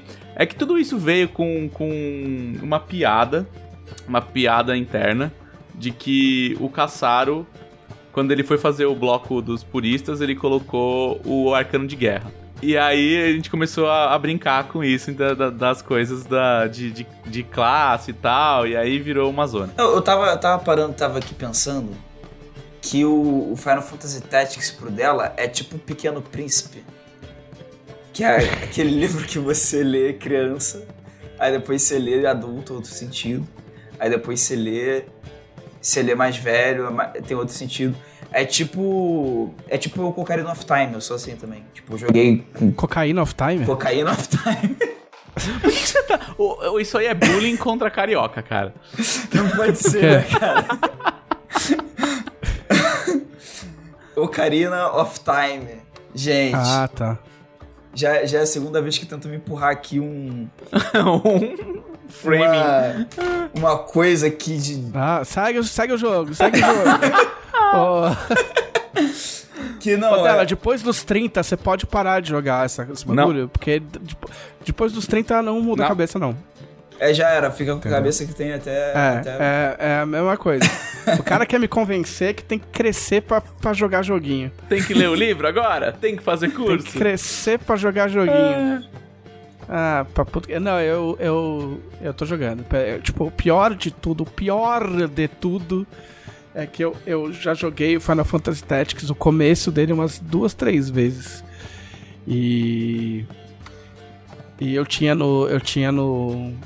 Eu acho que eu tive no. No Play 3, eu tenho no Vita e agora eu tenho no Android. Aí o do Android eu achei melhor, porque até ele é, é mais otimizado. Então os gráficos até parecem mais bonitinhos. É, e ele é melhor ele, de controlar ele roda também. melhor. É, eu achei bem mais rápido de controlar. Embora eu acho que podia diminuir a quantidade de, de clique. Sim, tipo, de eles podiam ter me- confirma, mexido no. confirma, é, eles confirma, podiam ter mexido na, confirma. na- no, no- no sistema de decisão das, das tuas coisinhas. Assim, tipo, você quer É, mandar pra podia cá? s- Sim, ok, confirma. Tem certeza? Sim, é aqui, a gente já. Não, é. É, tá bom. Mas Aí é isso mesmo. é, exato, exato. Quer pensar melhor? Tipo, Aí, é. tipo, o cara fala assim: é.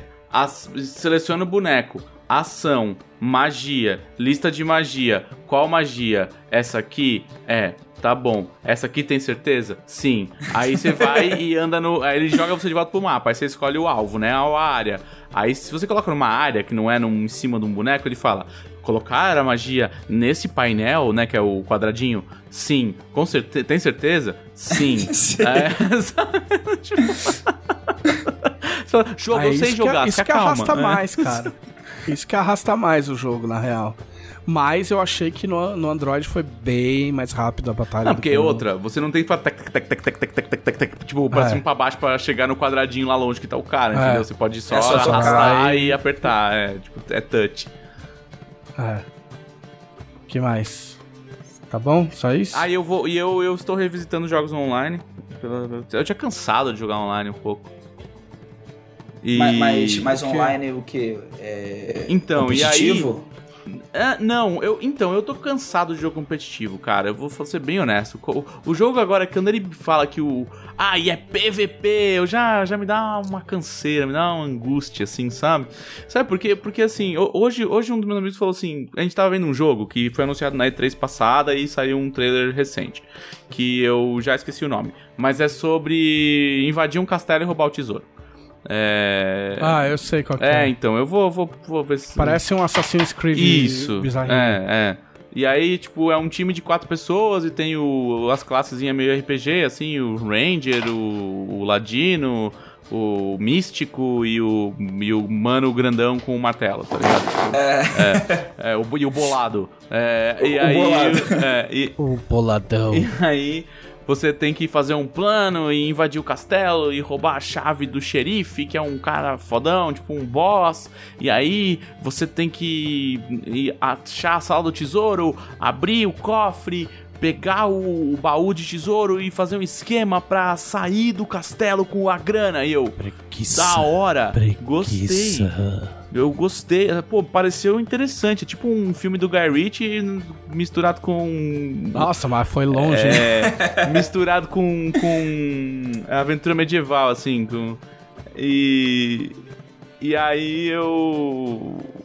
E aí, um fatídico momento, o trailer fala: e aí tem o PVP da outra equipe que está invadindo o castelo ao mesmo tempo. E se ah, você pegar não. de novo, e eles podem te atrapalhar, ou eles podem roubar o seu baú. Eu falei, não gosto. Não, automaticamente perdi o interesse, tá ligado? Preguiça. ah, preguiça. ah, tava oh, indo eu, tão eu, bem. Eu descobri isso, cara, jogando PES. Eu sempre joguei PES e FIFA. Quando eu jogava FIFA, depois eu passei a jogar PES. E eu jogava online. Aí beleza, cara, mas assim, ó. Tirando uma época antes de eu, de eu me tratar e ver a gente, que eu dava uns murros no sofá, ficava puto. Depois disso, tipo assim, eu jogava no foda-se, tá ligado? Tipo, ah, perdeu, perdeu, perdeu. Às vezes eu perdi de 8 a 0 e, meu, continuava jogando, porque os malucos que desconecta, né? Mas é foda-se, continuava jogando. Se o cara jogava melhor que eu, eu até, até curtia, tá ligado? Tipo, caralho, o cara joga muito, beleza. Só que o que fode, cara, é que assim, ó, eu gosto de jogar, tipo, fingindo que o bagulho é futebol, tá ligado? Tipo, parte do jogo é isso, entendeu? Sim. É um simulador finge... de futebol, afinal. Não, você finge, você parte do pressuposto que aquilo é futebol. Então, se o cara é centroavante, você bota o cara de centroavante. Você faz táticas de futebol. E aí tem essa merda desse meta que existe em tudo quanto é jogo online, que é inevitável, né? Que é o combinho safado porque, tipo assim, em algum momento alguém decide que o mais efetivo é jogar com três centroavante, tipo, encostando, tipo, quase dentro do gol adversário na tática, tá ligado? Tipo, todo mundo avançado, sem quase ninguém na defesa. E aí você vai jogar, o cara joga assim, meio que dá certo, você é sufocado, você não consegue sair do bagulho. E, e tipo, e o jogo é chato, tá ligado? Tipo, é que o cara tá explorando, o cara, o cara tá explorando uma, é, uma vulnerabilidade joga... do jogo. Exatamente. Você não joga para vencer o seu adversário, você joga primeiro para vencer o a, sistema, o software é. do o sistema do jogo para explorar o sistema do jogo e assim vencer o seu adversário. Aí eu acho um é. cu, cara. E se você não joga da je daquele ganha... jeito, você não tem chance. Não, fudeu. E aí é. estragou a sua, sua diversão, tá ligado? O jogo que eu tô é. falando se chama Hood Outlaws and Legends e teoricamente sai dia 7 de maio, se não adiarem de novo. É, ah. uh, mas eu, então, e aí eu tenho preferido jogos cooperativos. Ligado? Eu tenho, eu tenho revisitado jogos cooperativos. É, e eu tenho muita saudade de Monster Hunter. Trabalhar fazendo fichinhas de monstro me, me, me voltou. Dá esse- dá me esse voltou ânimo, esse. né? É. Porque às vezes o, o, o, o Caçara, o Caçara é maldito. O Caçara ele fala assim: Ô dela, terminei essa, essa parte aqui, confio em você pra deixar bem Monster Hunter, hein? E aí. e aí eu fico. "Ah, ah, o cara brincando com o meu vício. E aí eu. e eu- só que eu não, eu não tenho. é, Eu reinstalei, sabia? Eu instalei no Play 5, mas não joguei. Então, ainda. eu tenho no Play 4, mas eu, mas eu não tenho mais a Plus. Eu parei de pegar a Plus, então eu não posso jogar online. E eu não tenho muitos amigos que estão no mesmo nível de Monster Hunter. Tipo, porque o jogo ele é meio desgraçado pra esse, pra, pra esse leveling. Aristocracia Monster Hunter. Aristocracia Monster Hunter, exato. Então, assim, se você já jogou muito e você já matou um monte de bicho, uns, uns dragões, não sei o que, a, tu- tua- a tua armadura, as tuas armas, né, elas vão estar numa matemática muito elevada. Então ele não te facilita pra você jogar com um cara novo. Tipo, ah, pô, joguei só um pouquinho porque não tinha ninguém pra jogar comigo, vamos jogar, vamos. Você chega lá na caçada dele, você olha feio pro bicho, o bicho deita, sabe? E aí não tem graça pra ninguém. Esse jogo, ele é muito cruel, porque ele é um jogo em que as pessoas matam bichinhos em prol da moda. Em prol da moda, exato. Você mata os bichos pra fazer umas armaduras cool. Isso. Você, Entendeu? você mata a mãe do bichinho pra vestir ela e ir lá e bater nele. É, é, é esse o É, Que não, absurdo. tipo assim, ó, é, é agoniante, os bichos ficam vomitando, tipo... Que isso? É, Luiz porque não Amel. tem barra de vida. Não tem barra de vida Não, não tem barra monstros. de vida. Então você tem que bater e perceber pelo comportamento do bicho se ele tá morrendo ou não. Sim. Porque ele vai mudando, ele muda, ele muda os golpes, ele manca. Sim, sim. começa a mancar. Ele, ele tem tenta uns que fugir. vomita. É horrível, é, dá mó dó, Começa cara. a sangrar pelos olhos, é. Tem- Eu tenho que abstrair muito pra Quebra, conseguir quebra jogar. os pedaços do bicho, corta o rabo fora, quebra as É. garras da pata. É. Mas é tudo bicho que não existe, gente. Tá tudo bem. Tá tudo É. bem. E, Tá tu- e segundo e tá a tudo bem. ecologia de Monster Hunter, é. É. É pelo, ela pelo bem da natureza, é tipo um controle populacional, entendeu? É tipo, é Ah. época de caça. Ah, cara, os caras tiveram que meter uma dela, tipo assim. Não, cara, vamos explicar aqui que a gente tá matando os bichos cruelmente, mas é pro bem de todo mundo. Isso, Pra é ficar isso, todo mundo- é isso. É, É, pra isso. ficar tudo bem. Eu ainda não assisti o filme de Monster Hunter, eu não achei nenhum lugar pra assistir. Nossa, medo. Medo, mas assim, filme. todo mundo que eu vi, a crítica é horrorosa, assim, sabe? Tipo, até. Mano, transformaram o bagulho em Sekai, É, Sekai é ruim, ruim, é ruim, tipo, velho. Desculpa, não acabou. tinha porquê. E aí o. Primeiro que quando a Mila Jovovich vai fazer um filme de videogames, a gente já fica meio apreensivo. E. E aí, o. Até um, um dos caras mais fãs de Monster O cara Hunter, conseguiu velho. inventar um jeito da gente ficar apreensivo de ver a Mila Jovovich. É isso. É, Parabéns por quem Eu acho que deve estragou ser a o Mila plano Jovovich. secreto do marido dela. é o plano secreto do marido dela, fazer todo mundo ficar com medo de olhar pra ela, porque ele é muito ciumento. E, o, e aí eu não vi ainda e tal. É... Mas aí eu- um dos caras mais. Que eu, que eu mais acompanho sobre Monster Hunter, que é o Gaijin Hunter. Tipo, ele é um dos caras que. Ele tem esse nick porque ele é europeu e ele mora no Japão há muitos anos, porque ele foi lá, trabalha e tal, não sei o quê. E Monster Hunter é muito grande no Japão, né? Um dos, um dos motivos do World of Warcraft nunca ter pego lá é porque a galera curte Monster Hunter. E ele foi um dos caras que tava mais hypado pelo filme e, mano, a decepção na cara dele já me disse muita coisa, assim, sabe? Eu, mas... Quando você coloca o exército americano É. no mundo de fantasia. Tipo, não tem como sair Não. alguma coisa de bom Não disso, tem, cara. velho.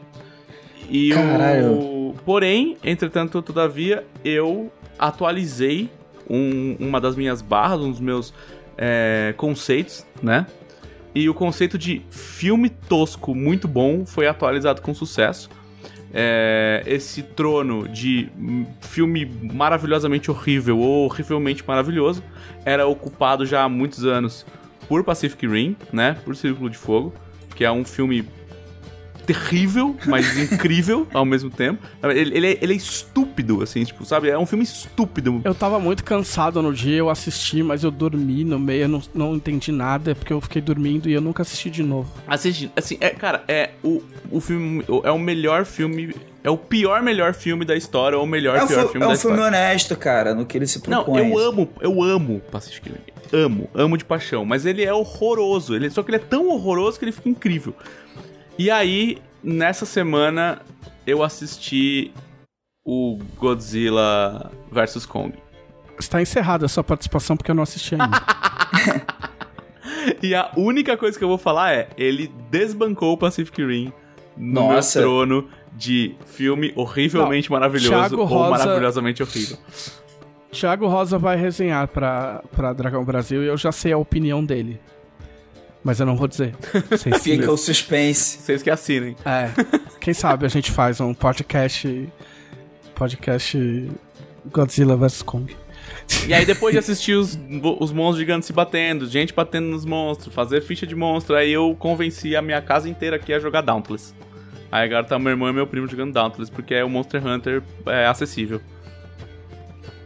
Ele é, é de graça de e o cross-plat também é de graça. Então, tipo, você joga no Play 4, no Play 5, no Xbox, no PC, é, todo mundo joga junto, tem chat dentro do jogo e isso funciona para tempos de pandemia. Muito bem.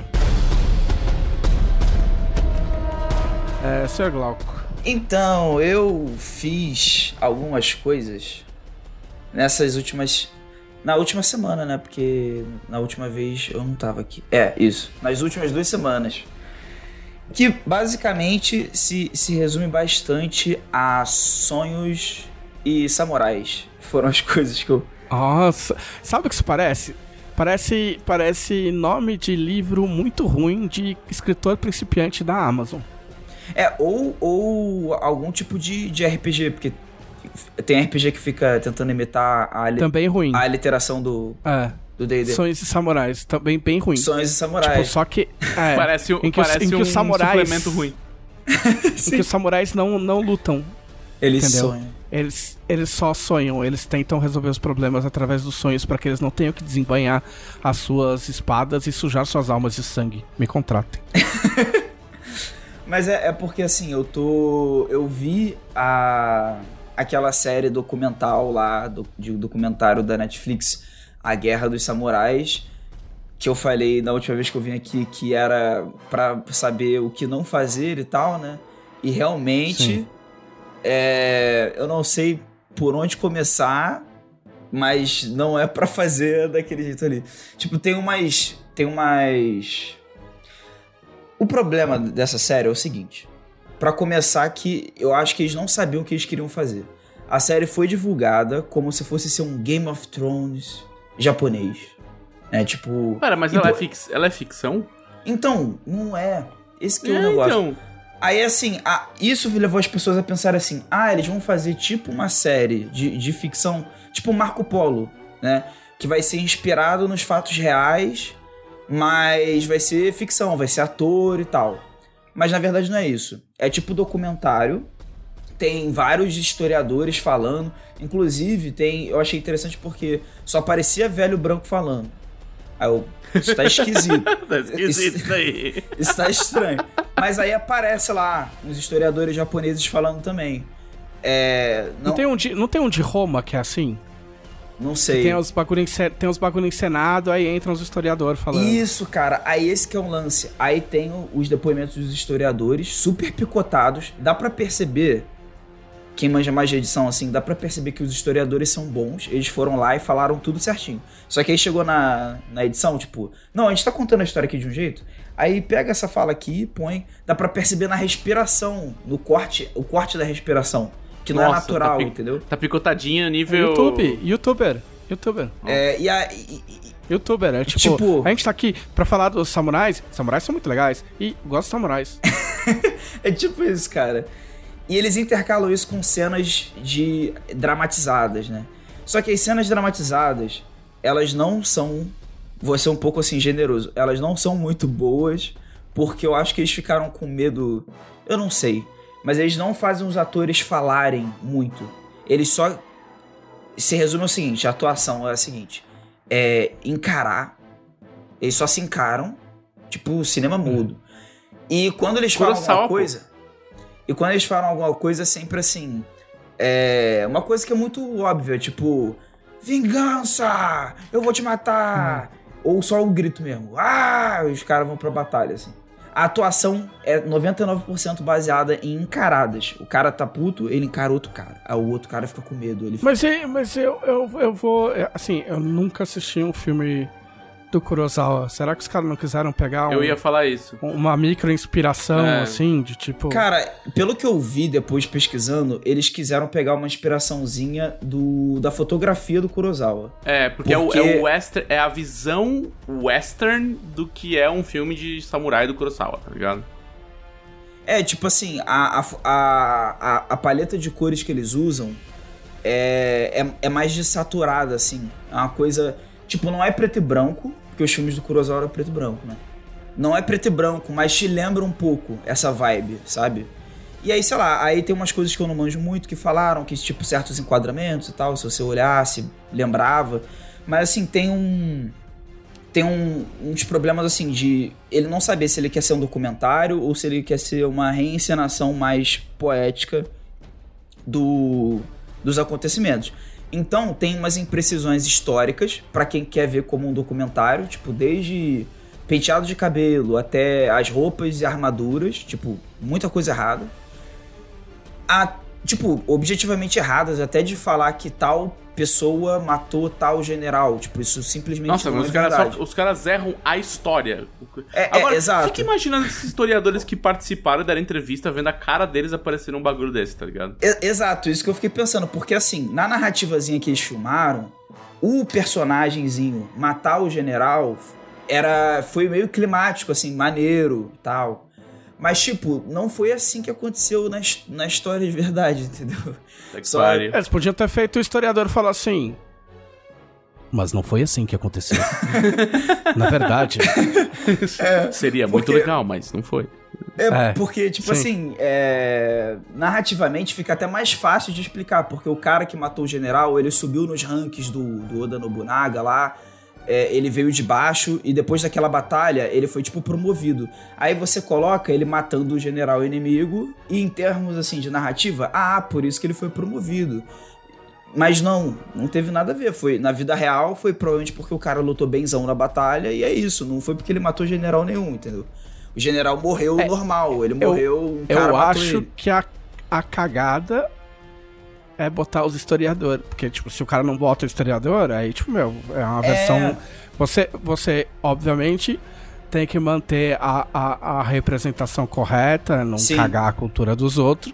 Mas a- os acontecimentos históricos, tipo, isso é muito tradicional Não, e, de se e- de se amarrar coisa que não foi, juntar três, quatro personagens num só, Sim. né? Agora, se você põe historiador pra, pra dar depoimento, aí você tem que fazer o bagulho É. preciso. Não, até O- filme de guerra, tal, da Segunda Guerra, da Primeira Guerra, né? tem umas coisas de, ah, não, foi uma companhia inteira que, que fez isso, e aí não vai usar os nomes originais dos caras, e aí inventa um personagem novo lá que meio que vai representar o Não, que é. você vai ver, eram três companhias que fizeram em dias diferentes e os caras juntam tudo numa companhia Sim. só Sim. pra poder tornar o bagulho herói. fazer um filme, né? É, é, isso é normal. O, o próprio Marco Polo, cara, ele, ele é. Ele tem várias licenças poéticas, assim, bem, Ele não era bonitão também. bem generosas. Ninguém era bonito nessas épocas aí. Isso é a a maior É. precisão, é isso aí. É todo mundo bonito, entendeu? Sim. Mas, assim, Todo mundo limpo, é, né? Mas, mas assim, pelo tudo que eu vejo do Marco Polo, falam, tipo assim, é, galera mongol falando que foi uma série que respeitou bastante, tinha muita gente no elenco, na produção mesmo, porque às vezes só ter no elenco, né, não, não basta. Na produção, no roteiro e tal. Então foi uma parada maior respeitosa, assim, com a história do Império Mongol, mas foi ficção, tipo, não era... Tinha coisas ali que foi, assim, deram uma amarradinha pra ficar mais climático. E não foi pra frente, não sei porquê. Eu até achei legal. Pô, Achei uma cara, bonita essa série aí. Bem cara. Pra mim era tipo um Game of Thrones dali do Império Mongol com a com, a com o Império Chinês, assim, tipo, eles estavam conseguindo fazer uma parada interessante. É que foi bem no começo da Netflix É. também, né? Das produções originais, né? E aí esse esse Batalha dos Samurais divulgaram como se fosse ser isso, entendeu? Tipo tipo um Marco Polo no período Sengoku do, do Japão, que é que é o período de guerra civil, né? É é, é e e tipo, é- esse período histórico, ele dá muito pra você romantizar, assim. pra você romantizar no sentido de ficcionalizar, sabe? Inventar uns personagens que estão vivendo naquela época, pegar o, personagens históricos e colocar eles nas cenas maneiras. E aí eles fizeram isso, só que as cenas não ficaram maneiras. e aí os historiadores explicam várias coisas com muita precisão quando não editam muito a fala deles, entendeu? É, uma das maiores críticas que eu vi foi a representação do próprio Oda Nobunaga, assim, que é um dos protagonistas desse período histórico e da, e da série, né, por tabela. Que, tipo, o Oda Nobunaga, ele era um cara, principalmente para quem cai muito nessa de que, tipo, no Japão feudal era tudo honra, era tudo... É, todo mundo se respeitava bastante. O Oda Nobunaga, ele era um cara, assim, que ele era considerado excêntrico. Porque, né, ele era nobre. E nobre não é maluco, é excêntrico. A aristocracia. Não, é isso, é isso. O sonho, japonesa. o sonho da minha vida é ser rico o suficiente pra eu fazer o que eu quiser e ser considerado excêntrico e não louco, entendeu? É, Porque, ele era- porque quando você ele tem dinheiro, excêntrico. você é excêntrico, é isso. ele desrespeitava umas tradições religiosas, assim, né, e tal. E aí, quando o pai dele morreu, ele assumiu. Assim, o filho mais velho, não tinha feito nada de especial até o momento. E o clã ficou muito preocupado com isso. Que, tipo, cara, a gente vai deixar esse, esse doido na. é, cuidar da família e tal. E vai dar merda isso. E eles eram uma família pequena, eles não eram muito influentes, assim. Eles eram um clã pequeno.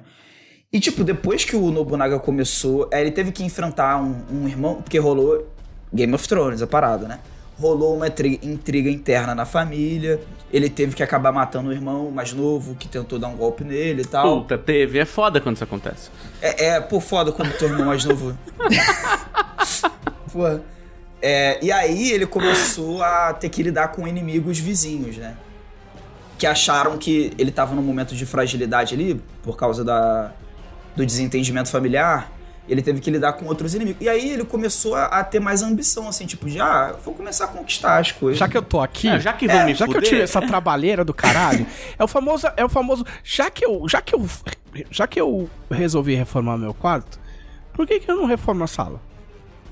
É, exato. E aí é, entra naquele lance assim, um gênio militar, né? Ele tinha estratégias militar. brilhantes. É, ele era muito bom em matar gente. É isso que significa essa frase, né? Sem nenhum. É. Sem, com to, o- e a, a principal arma dele era o total desapego. Pela ao que vida das torna- outras é, que torna Pela uma vida criatura alheia. humana, tá ligado? É, mas sim, ele era muito inteligente mesmo. É uma inteligência que ninguém esperava que ele ia ter, entendeu? Mas ele ser excêntrico faz ele pensar fora da caixa em vários aspectos ali da, da estratégia militar da Cara, é época. muito louco, né? Porque era um bagulho meio assim, os caras falavam assim. Ele falava, ah, botar fogo no castelo lá. Falava, não, que botar fogo no castelo não pode, isso aí não, não pode, é desonrado. Ele falava, ah, psh, me observa, ia lá e botava fogo no castelo, tá ligado? Foda-se assim. Me observa.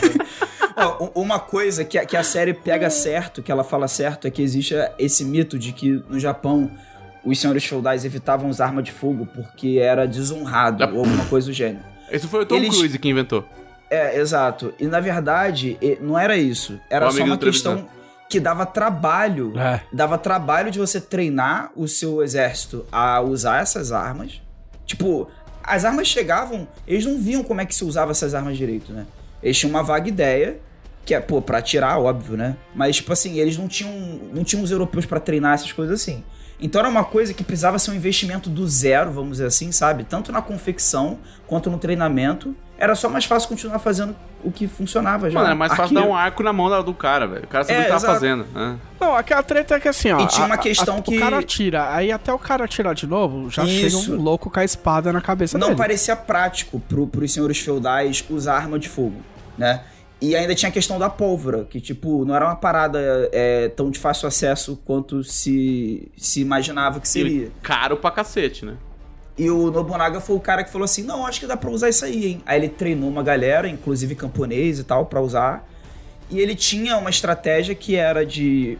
Quando a primeira linha de mosquetes atira, enquanto ela recarrega, tem uma segunda fileira de arqueiro que fica atirando, né? Enquanto o mosquete recar- recarrega. E aí depois tem, se eu não me engano, uma outra fileira de mosquete atrás ainda esperando pra atirar. E tipo, fica num ciclo. Nunca para de atirar, né? E, e é assim que ele foi conquistando muita coisa no, nos inimigos dele, né? E isso porque ele era um clã pequeno, poucas terras e tal. Enfim, a- o que eu ia falar é que uma das maiores críticas é como mostram o Nobunaga, porque ele é excêntrico e tal. Mas até no- em filme do Kurosawa, ele aparece como sendo um cara excêntrico, mas no sentido de ser um, um gênio, um cara inteligente, né? Um cara que ele não é apegado a aparências, assim, mas ele tem uma noção de status e de prestígio que é importante para ele como Lorde ter, entendeu? Só que na hora de pensar as estratégias dele, ele pensa assim, ó, vamos fazer isso e todo mundo fica, como assim vamos fazer isso? Ele, eu tenho um plano, né? ele tem essa essa imagem popular assim. Só que na série ele é tipo, ele parece um indigente. Eles pegaram o conceito de excêntrico, tipo assim, ele não arruma o cabelo, ele tá sempre seminu, mesmo em situações assim de, de combate e tal, sabe? Ele não usa armadura direito. Ele é tipo. Parece que na encenação, os historiadores falando, Oda Nobunaga, um gênio, ele que pensou na estratégia do mosquete com os arcos, os arcos de flechas e tal. E aí na, na encenação, parece que tudo acontece meio porque ele é sortudo, assim. Parece que vamos fazer assim. Parece que ele ganha no grito, sabe? A gente vai fazer assim. E aí as coisas simplesmente dão certo, né? Mete louco. É. E aí a galera critica muito isso. Além de outras imprecisões mais pro final, assim, da, da do documentário também, que não precisa entrar. De qualquer forma, assim, eu, eu acho que vale a experiência para você ver, se você tem interesse em conhecer mais da história.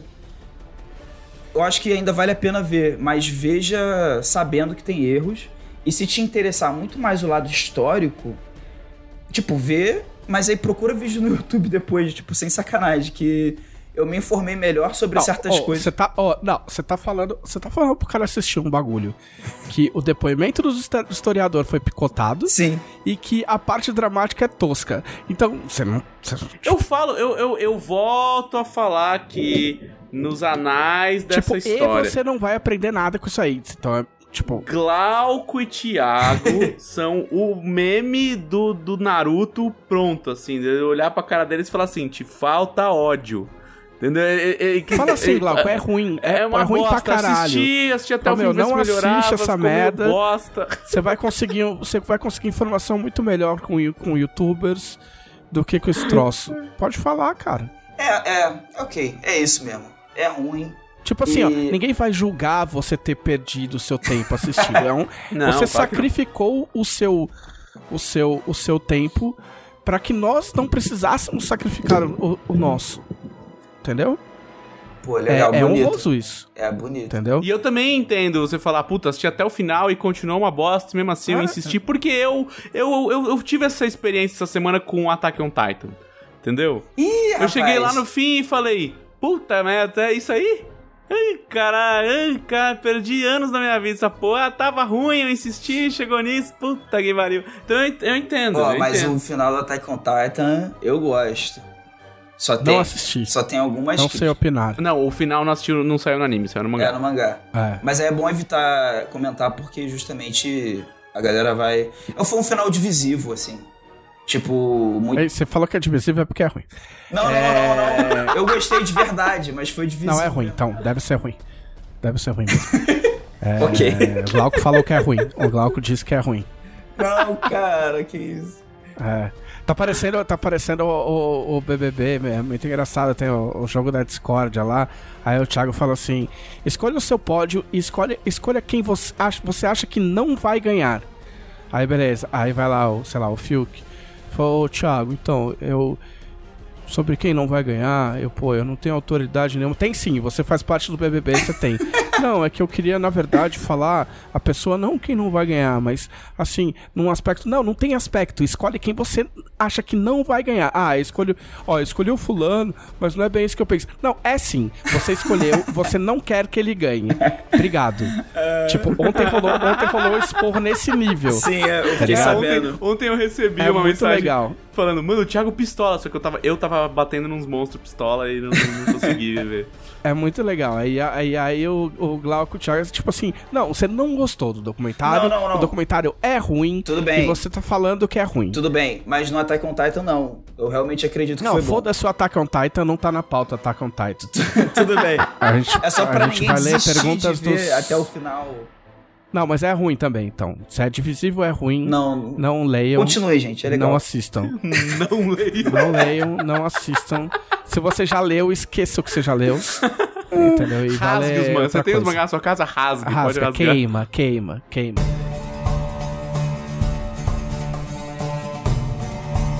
E agora vamos às perguntas dos nossos conselheiros. Felipe Delacorte, quem são os conselheiros? Conselheiros. Ah, não, não, não vem com trocadilho de estabelecimento comercial. Con O- Primeiramente, se você está perdido no Japão feudal e chegou nesse podcast, é, este é o podcast da revista Dragão Brasil, uma revista digital lançada mensalmente com mais de 100 páginas de conteúdo sobre cultura nerd e principalmente RPG. Nós funcionamos por apoio recorrente. O que significa isso? Significa que todo mês você pode dar dinheiros para nós fazermos a revista e o podcast em dragãobrasil.com.br. Lá você vai ver vários níveis de apoio, né? Com apenas 7 reais você já recebe a revista todos os meses ali. Você tem acesso a baixar a edição vigente e a próxima edição, né? Porque a- ela sai no final do mês, ela sai sempre na última quarta-feira do mês. Então, se você apoiar e não for a última quarta-feira do mês, você poderá baixar a edição que está vigente e a edição anterior. Então, quando você põe Exato. 7 reaisinhos lá, você ganha já duas revistas. E aí, quando sai a edição do mês, a revista né, do mês retrasado sai e você não pode mais baixar. Então é por isso que funciona desse jeito. Porém, contudo, entretanto, todavia, não obstante, existe um nível de apoiador chamado Conselheiro, que está custando a bagatela de 20 reais desde 2016. Exato. Este nível te dá a revista um dia antes e também te dá acesso ao grupo dos conselheiros no Facebook, onde nós interagimos com os nossos estimados assinantes, aceitamos sugestões, ouvimos reclamações, respondemos algumas dúvidas e também respondemos perguntas neste podcast maravilhoso. Perguntas como Perguntas como antes disso. Eu gostaria de lembrar que a partir do mês passado, a partir do mês passado. a partir do mês passado, desde o ano, o mês passado, é, os assinantes da Dragão Brasil recebem um mangá. Ah, é 10 verdade. páginas de mangá.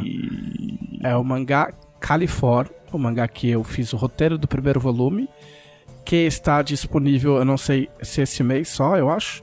É, o primeiro volume, o PDF está disponível gratuitamente para os assinantes da Dragão Brasil e a venda para o resto.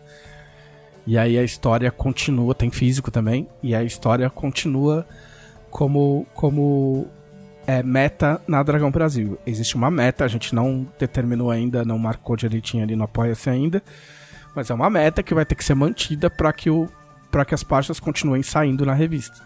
São 10 páginas, porque, assim, a gente tinha passado a, a meta de, quatro, de quadrinhos de 4 páginas, a gente tinha passado a meta de quadrinhos de 6 páginas, e a gente teve a ideia de colocar o Califórnia na revista. A gente entrou em contato com o Ricardo Mango, que tinha uma proposta de continuar o mangá, inclusive fazendo o roteiro. Só que ele virou pra gente e falou assim: Vocês se importam se eu fizer 10 páginas em vez de 6? E a gente falou: Não, né? Então, ao Não. invés de 6 páginas, são 10 páginas de mangá por, por, por edição. Então tem mais essa ainda que vocês ganham. Tá? Então, Só as- vantagens. só vantagens, sempre. Ah, perguntas como a do Anderson Rosa. As mudanças da jornada heróica serão base para os futuros produtos, ou seja, Coração de Rubi é cronologicamente a- anterior a tudo que vier depois? E o Guilherme Nojosa Cavalcante complementa. Aproveitando, o Atlas irá contar com desfecho de, de, da jornada heróica? Só para avisar os meus players que terão páginas proibidas mesmo. A segunda parte eu respondo, porque o Atlas é, o, é a base do cenário. Então, tudo que aconteceu antes do Atlas vai estar no Atlas. A ideia, né, inicial é que todas as jornadas heróicas contam como cânone. Agora elas funcionam como os romances, por exemplo. Tipo, ah, se você não quiser que no, no que se você quiser que a tua aventura que você está jogando ou mestrando aconteça antes de algum romance, ou aconteça antes de acontecer alguma coisa que aconteceu num dos romances, ou num dos, dos quadrinhos, ou em alguma das jornadas e tal, tudo bem.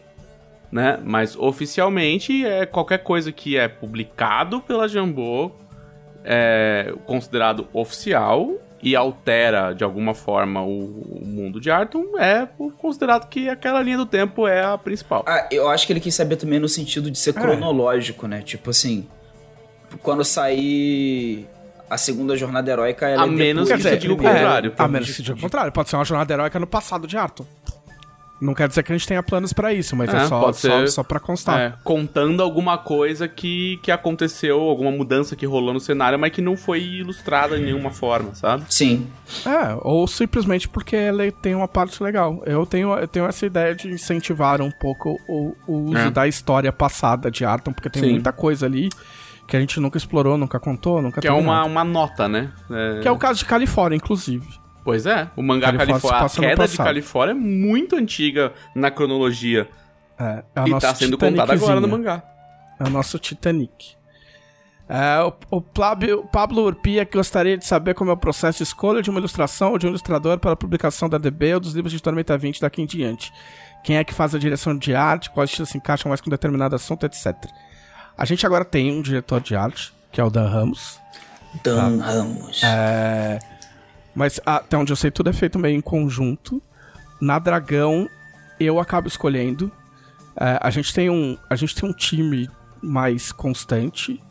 É, e aí, questão de estilo na Dragão, cara, vai muito de disponibilidade, velocidade em que o, que o, o artista entrega e é, versatilidade. Por exemplo, o Mango, ele desenha qualquer coisa. Entendeu? Então eu, eu indico, assim, acho que todos os nossos, nossos artistas são, são bem versáteis. O, a gente acaba pegando mais o, o, o mango para fazer. Quando tem coisas muito mangás, acaba, acaba caindo na mão do, na mão do mango. Mangá do mango. É. Mas é mais questão de versatilidade mesmo. E o Dan é bem macaco velho dessa dessa área aí, ele conhece um monte de ilustrador e ele sempre acaba indicando coisas que ele acha bacana.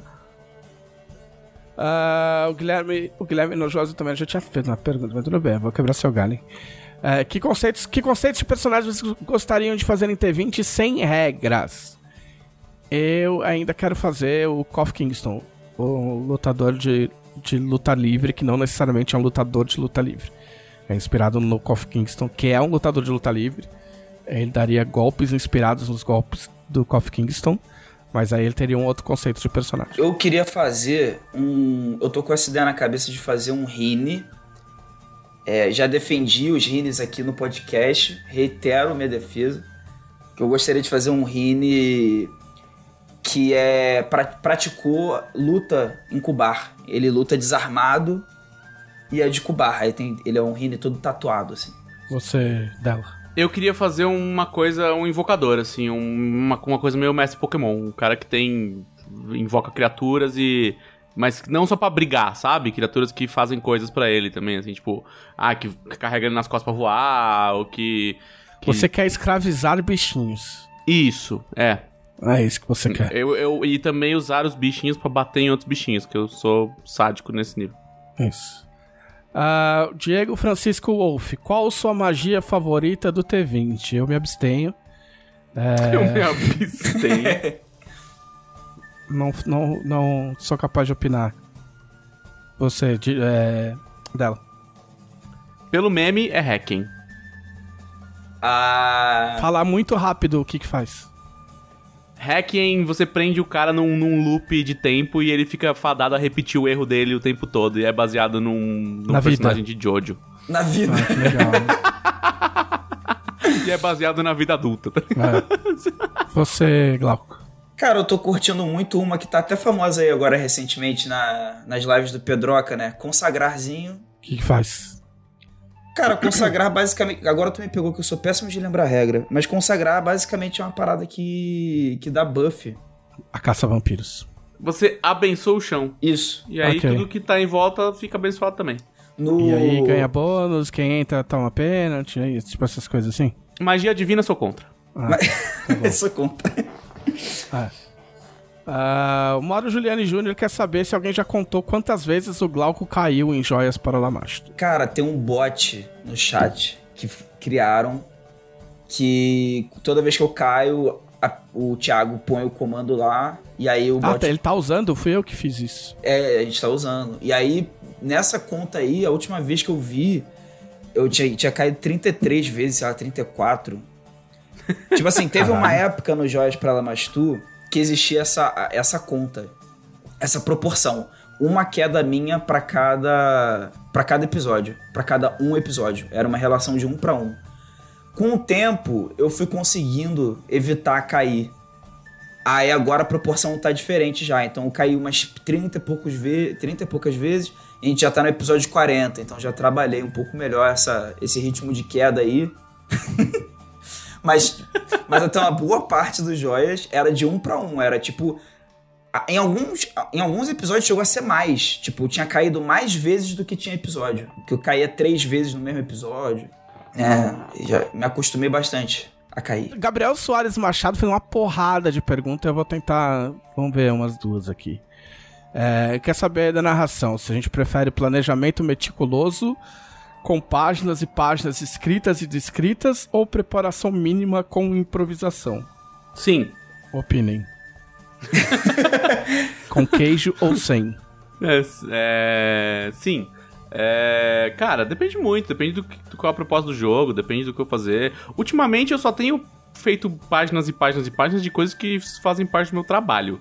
Se eu tô jogando RPG na zoeira, eu faço preparação mínima, porque a maioria dos meus grupos é super veterano, então eles lidam com qualquer desgraça que eu jogar na cara deles. Cara, eu, eu curto o caminho do meio aí. Eu, eu, eu nunca fui muito, na verdade, eu sempre mestrei mais sem planejar nada. Tipo assim, planejar assim de escrever, eu, eu era na minha cabeça. E aí eu improvisava assim, qualquer coisa. E aí eu fui aprendendo com o tempo a preparar um pouquinho mais, porque eu, eu fui percebendo que quando eu preparava um pouquinho mais, saía um negócio mais legal. Mas aí eu encontrei esse, esse meio termo, sabe? Porque também, se eu, se eu preparasse muito, eu acho que eu ia me frustrar.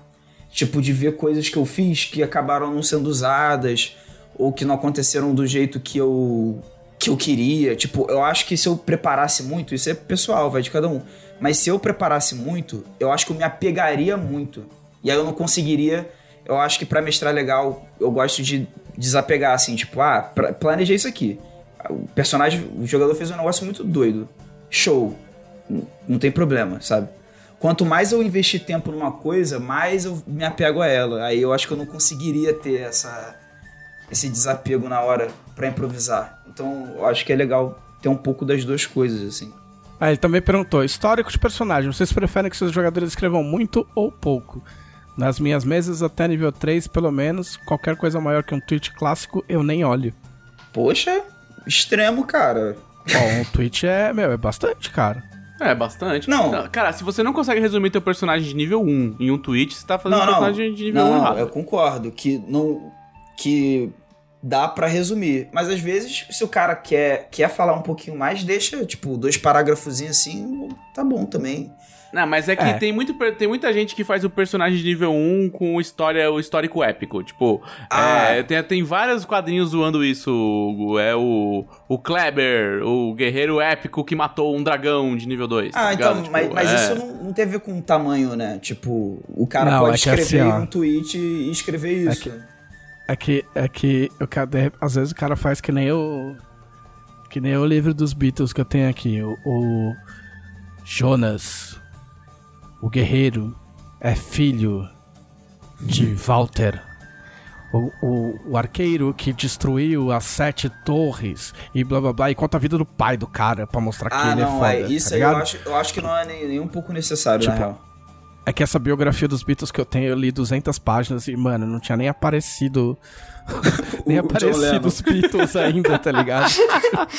não, só não, cara. Cara, escreve o essencial. Você tem que saber resumir o seu personagem em uma frase, cara. Essa é a verdade. Do tipo, cara, meu personagem é um filho de ferreiro que sonhava em ser um cavaleiro, mas ele, por não ser nobre, ele é, tentou, implorou pra um cavaleiro pra ele ser aprendiz dele, e esse cara morreu na primeira batalha que eles foram, e aí o pouco que ele sabe, ele usou pra empunhar a espada do cavaleiro, tentar se tornar o melhor que ele conseguiu, É, sabe? isso é maior que o, O Twitch fim, aí. assim, A treta, a treta. não é é maior que o Twitch. RPG é sobre. Isso não fui eu que inventei. O Caçaro que falava isso quando eu era cabeçador. Ele. RPG é sobre o que o seu personagem vai fazer da mesa pra frente, não o que ele fez da mesa pra trás. Ah, pois é. Entendeu? Tipo, você inclui coisas que vão dar pano pra manga pro mestre. Tipo, porra, ele tá atrás de um de uma mulher mascarada que roubou o filho dele. Então Sim. você precisa contar isso pro mestre, porque isso pode dar um, um gancho, alguma coisa. E você pode. E coisas de background, cara, as coisas não precisam todas surgir antes da mesa. Tipo, você pode estar jogando e falar, meu, posso. Esse, esse taverneiro pode ser o meu primo, É, é, isso é, mane- Distante. isso é muito maneiro de fazer. tá ligado? Porque É. a minha família morava naquela ilha lá, mas esses primos vieram pro continente e eles montaram uma rede de tavernas. Pode ser meu primo? Aí o mestre fala, ah, pode ser, legal. Vai dar mais margem pra mais coisa na aventura. Ou não, não pode, tipo... tá É, ligado? Desde que não, não resulte em vantagens mecânicas, entendeu? Aham. É, assim, esse, esse, essa, essa coisa do caçaro, ela se aplica até a. A gente tá falando só de RPG, né? Mas pra quem se interessa, isso se aplica até pra escrita mesmo, assim. O passado do seu personagem, ele só é relevante na medida em que, em que ele foi importante do, daqui pra frente. Se uma coisa que aconteceu na. O personagem não é uma pessoa. Se uma coisa aconteceu com o seu personagem quando ele tinha seis Os anos. personagens são vivos, Glauco. Não fale assim da minha arte. Se, se, se uma coisa aconteceu com o seu personagem quando ele tinha seis anos, mas isso não tem nada a ver com a história, assim, que. Ou com a, com a, com a campanha, no caso, isso não vai agregar em nada na campanha, assim, no, no tema da campanha e tal, que vocês estão construindo. Então, tipo, não, não importa. Tipo, pode ser legal você saber que ele passou por isso, ok. Mas, tipo, a verdade é que não importa. A verdade é que não importa. Anotem, tatuem no braço de vocês. Pode ser útil. Fagner Ferreira, pergunta básica: gatos de pelo curto ou longo? É uma pergunta complexa. Pelo curto é mais prático, né? Eu tenho duas aqui. Eu tenho uma que é. É. Caraca. É persa, que é. Porra. É, só pelo, assim. Quando ela toma banho. Sim. E tem que dar banho. Tipo assim, normalmente gato de pelo curto você dá banho, mas não precisa dar com tanta frequência. O gato de pelo longo tem isso. É bom dar banho, tosar bastante É, sempre. puta, cria nó. Meu tive É. persa também. Cria nó. Aí engole muito pelo. Tipo, vomita mais pelo que o normal pra gato, entendeu? E, e assim, pela praticidade é o de pelo curto mesmo, assim, essa é a verdade. Mas tem uma coisa que eu não sei se é lenda, que eu nunca pude confirmar isso, que falam que o persa é, ele é mais carinhoso que gato normal. Não, não. Eu não Ca- acho que carinhoso seja. eu não digo. Ele, é, ele pode ser mais dócil. Mais É, naturalmente Isso, dócil. isso, ele é tipo é, isso. preguiçoso. Se bem que, cara, a gente, a gente tem cinco gatos, a gente já teve seis gatos aqui. E todos os nossos gatos, nenhum dos nossos gatos é de ficar bravo e arranhar ninguém. Tipo, É, nunca. não, é, isso, é, isso é uma coisa que normalmente quem, quem não tem gato que acha, né? Tipo, não, que gato é brabo, vai me arranhar tudo. É, Mas não é assim que rola. O gato, às vezes, muitas vezes, se- ele pode não gostar de visita. Mas ele dificilmente ataca uma visita. Ele vai. Se ele não gosta, ele só fica no canto dele lá. Ou ele se esconde, porque ele fica com medo até. Não é nem que ele vai atacar, né? Do gênero. Mas assim, é, mas pra mim tanto faz. é- realmente, assim, eu acho que a, a minha gata persa ela é mais dócil mesmo. Parando pra pensar assim, que eu usei a palavra diferente. Dócil, realmente, eu acho que pode ser. Se apli- Pelo menos no caso da minha gata, se aplica, né? O, o dela ficou estrategicamente cofiando sua barba sem responder a pergunta. Sabe por que você gosta de cachorro dela? Entre gatos de pelo longo e curto, eu prefiro cães. Ai, como você é trouxa. Trouxa. Como diz Ron Swanson, um cachorro com menos de 5 quilos é um gato e gatos são in- inúteis. Vai, Eu não consigo ter pointless, eu não consigo É. traduzir pointless, tá ligado? vai, vai, vai andar atrás, vai, are pointless. vai, vai andar atrás de bicho pegando cocô quentinho da rua. Com a mão. Não, eu sou, com eu a sou mão. só, só jogo fora mesmo. com deixa a lá mão. Pro otário pisar. Fala que, não, fala que você não faz isso, porque senão. Claro que não, claro que não. Mas você conhece, você conhece a rede mundial de computadores, né? Ah, pois é. É. Eu é... nem tô com meu cachorro aqui, tá na casa da minha mãe, coitado. É fácil ter cachorro, né? Aí também. É, não, é. tadinha. A gente, é que a, a, a aristocracia é, contrata Esse condomínio alguém. aqui, todas as casas têm cachorro. Todas. A gente falou que a gente vai ser expulso, a gente não arrumar um. É, e para encerrar, o Matheus Cantelli, que acho que é novo aqui, porque eu não tô reconhecendo o nome. É, seja bem-vindo se for novo. Se não for, errei. Aí é a idade. Uh, pergunta para o Glauco. Para o oh, Glauco. Cheguei, cheguei nesse oh, ponto. Importante. Tô, tô, muito orgulhoso. Como foi desonrar os do Ishidaki? digo, jogar a arena de Valkyria? De, pa, deixei de ficar orgulhoso nesse momento. É. Cara, foi. Foi muito maneiro, assim. É focando um pouco na parte de jogar na arena de Valkyria no primeiro momento, porque, tipo, o pessoal me chamou e tal. É tipo, eu jogo nos Joias, né? Mas eu nunca tinha jogado ainda numa stream da Jambu com o Tormenta 20, né? Então, tipo, eu sabia que meu personagem tinha que ser bem diferentão. Porque, tipo, muitas, algumas pessoas já iam me conhecer por causa do Zanchinho. Cara, é bom, meio bonzinho assim, que, que honesto até demais, né? E eu queria fazer alguma outra coisa. E como a arena, na verdade, ela possibilita essa loucura dos personagens, os personagens são muito mais cari caricatos, assim, porque eles são lutadores de arena. Aí eu falei, cara, eu vou fazer o um Lefou, que é. Ele é clérigo de Tuor, mas ele é todo tomado pela tormenta, o bichinho, todo contaminado. é, e aí, tipo assim, a ficha do Raco, eu sei que a pergunta não tem a ver com isso, mas ele tem mais poder da tormenta do que poder de clérigo. Aí ele tem, ele tem. Tadinho. Mas assim, mas ele precisava ter esse fator assim de nossa, ele passou por coisas difíceis e tal. Mas ele é bruto, ele é, é forte. Então ele tinha que ter essa, esse conflito. E aí interpretar ele é até. Eu ainda tô me acostumando, na verdade, porque tão fora do, do padrão dos personagens que eu crio até nas mesas que eu jogo assim, sem ser stream, que eu tô tá sendo legal, tipo, me acostumar com a interpretar um personagem assim. Eu não costumo criar personagem assim. É, e sobre desonrar os do Ishidaki, realmente, assim, eu acho que é uma falha muito grave. Ainda mais que eu desonrei, eu caí para quem eu caí, né? Isso, eu, isso é. eu acho que é o mais grave. Se, se a Camila tivesse me finalizado, ela me deitou. Ela me deitou. Mas se ela tivesse me finalizado, eu acho que seria uma desonra menor. Mas eu ainda caí pra um elfo de Lenoren.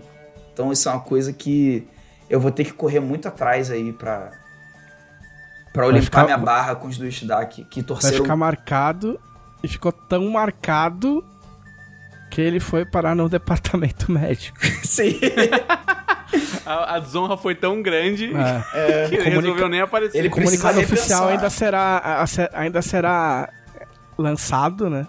Não, pra quem estava escutando esse, esse ah, já foi podcast, já foi. É, já é. foi, já foi. É. Vocês já Verdade. viram que Raco não, não esteve presente porque ele, ele tá no departamento, na ala médica, não só para os ferimentos físicos das flechas e, e das espadadas do Kesed, mas os ferimentos emocionais, das palavras duras e, e humilhantes da princesa Nádia também. Ele também tá fazendo um pouquinho de terapia lá em algum lugar. é, tá repensando muitas coisas. E, e depois ele volta. E, é. Seriam clérigos de Lena boas terapeutas? É, a gente gostaria de lembrar que a Arena oferece toda a infraestrutura, né? Toda uma rede de apoio aos nossos lutadores para que ninguém Sim. fique desamparado, mesmo nos momentos mais difíceis. É isso aí. E o, o, quando o Raco voltar, vamos ver como é que vai ser, né? Muito bem. É, lembrando que nós temos. Vamos lá, vamos ver se eu acerto. A gente tem. Semana que vem não tem arena. Não, né? semana que vem não. Na outra nessa, semana. Não, não tem na outra. Na outra semana tem arena. Então a gente tem o Fim dos Tempos, quinta-feira, 8 horas da noite. É isso? É isso, mas se, já, se você for tá indo na ordem, não, já então, pulou. Não, tem então Jumbo Verso na terça. Isso. Isso, é Jumbo Verso na terça às 8 da noite. Às 8 da noite. Ah, e tem Fim dos Tempos, quinta-feira às 8 da noite. Isso. E tem Joias para Lamastro às 7 e meia da noite, só pra fuder. Sim, é. A gente, a gente, a gente é, é especial. A gente é diferente. É, sete e meia da noite. A gente tá. Nossa grade de programação tá ficando cheia.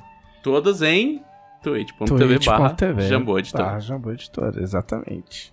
E, ó, e, e assim, aguardem, tá? Porque é. a nossa ideia é preencher ainda mais essa grade muito em breve. Vocês vão ficar a semana inteira assistindo o canal da Jambô. A gente, já, a gente já tá chegando no ponto de precisar para um slogan pro canal. Né? Começar pois a pensar é. nisso. Vídeos divertidos. É. este foi o podcast da Dragão Brasil, a maior revista de RPG e cultura nerd do país. Até semana que vem! Ei!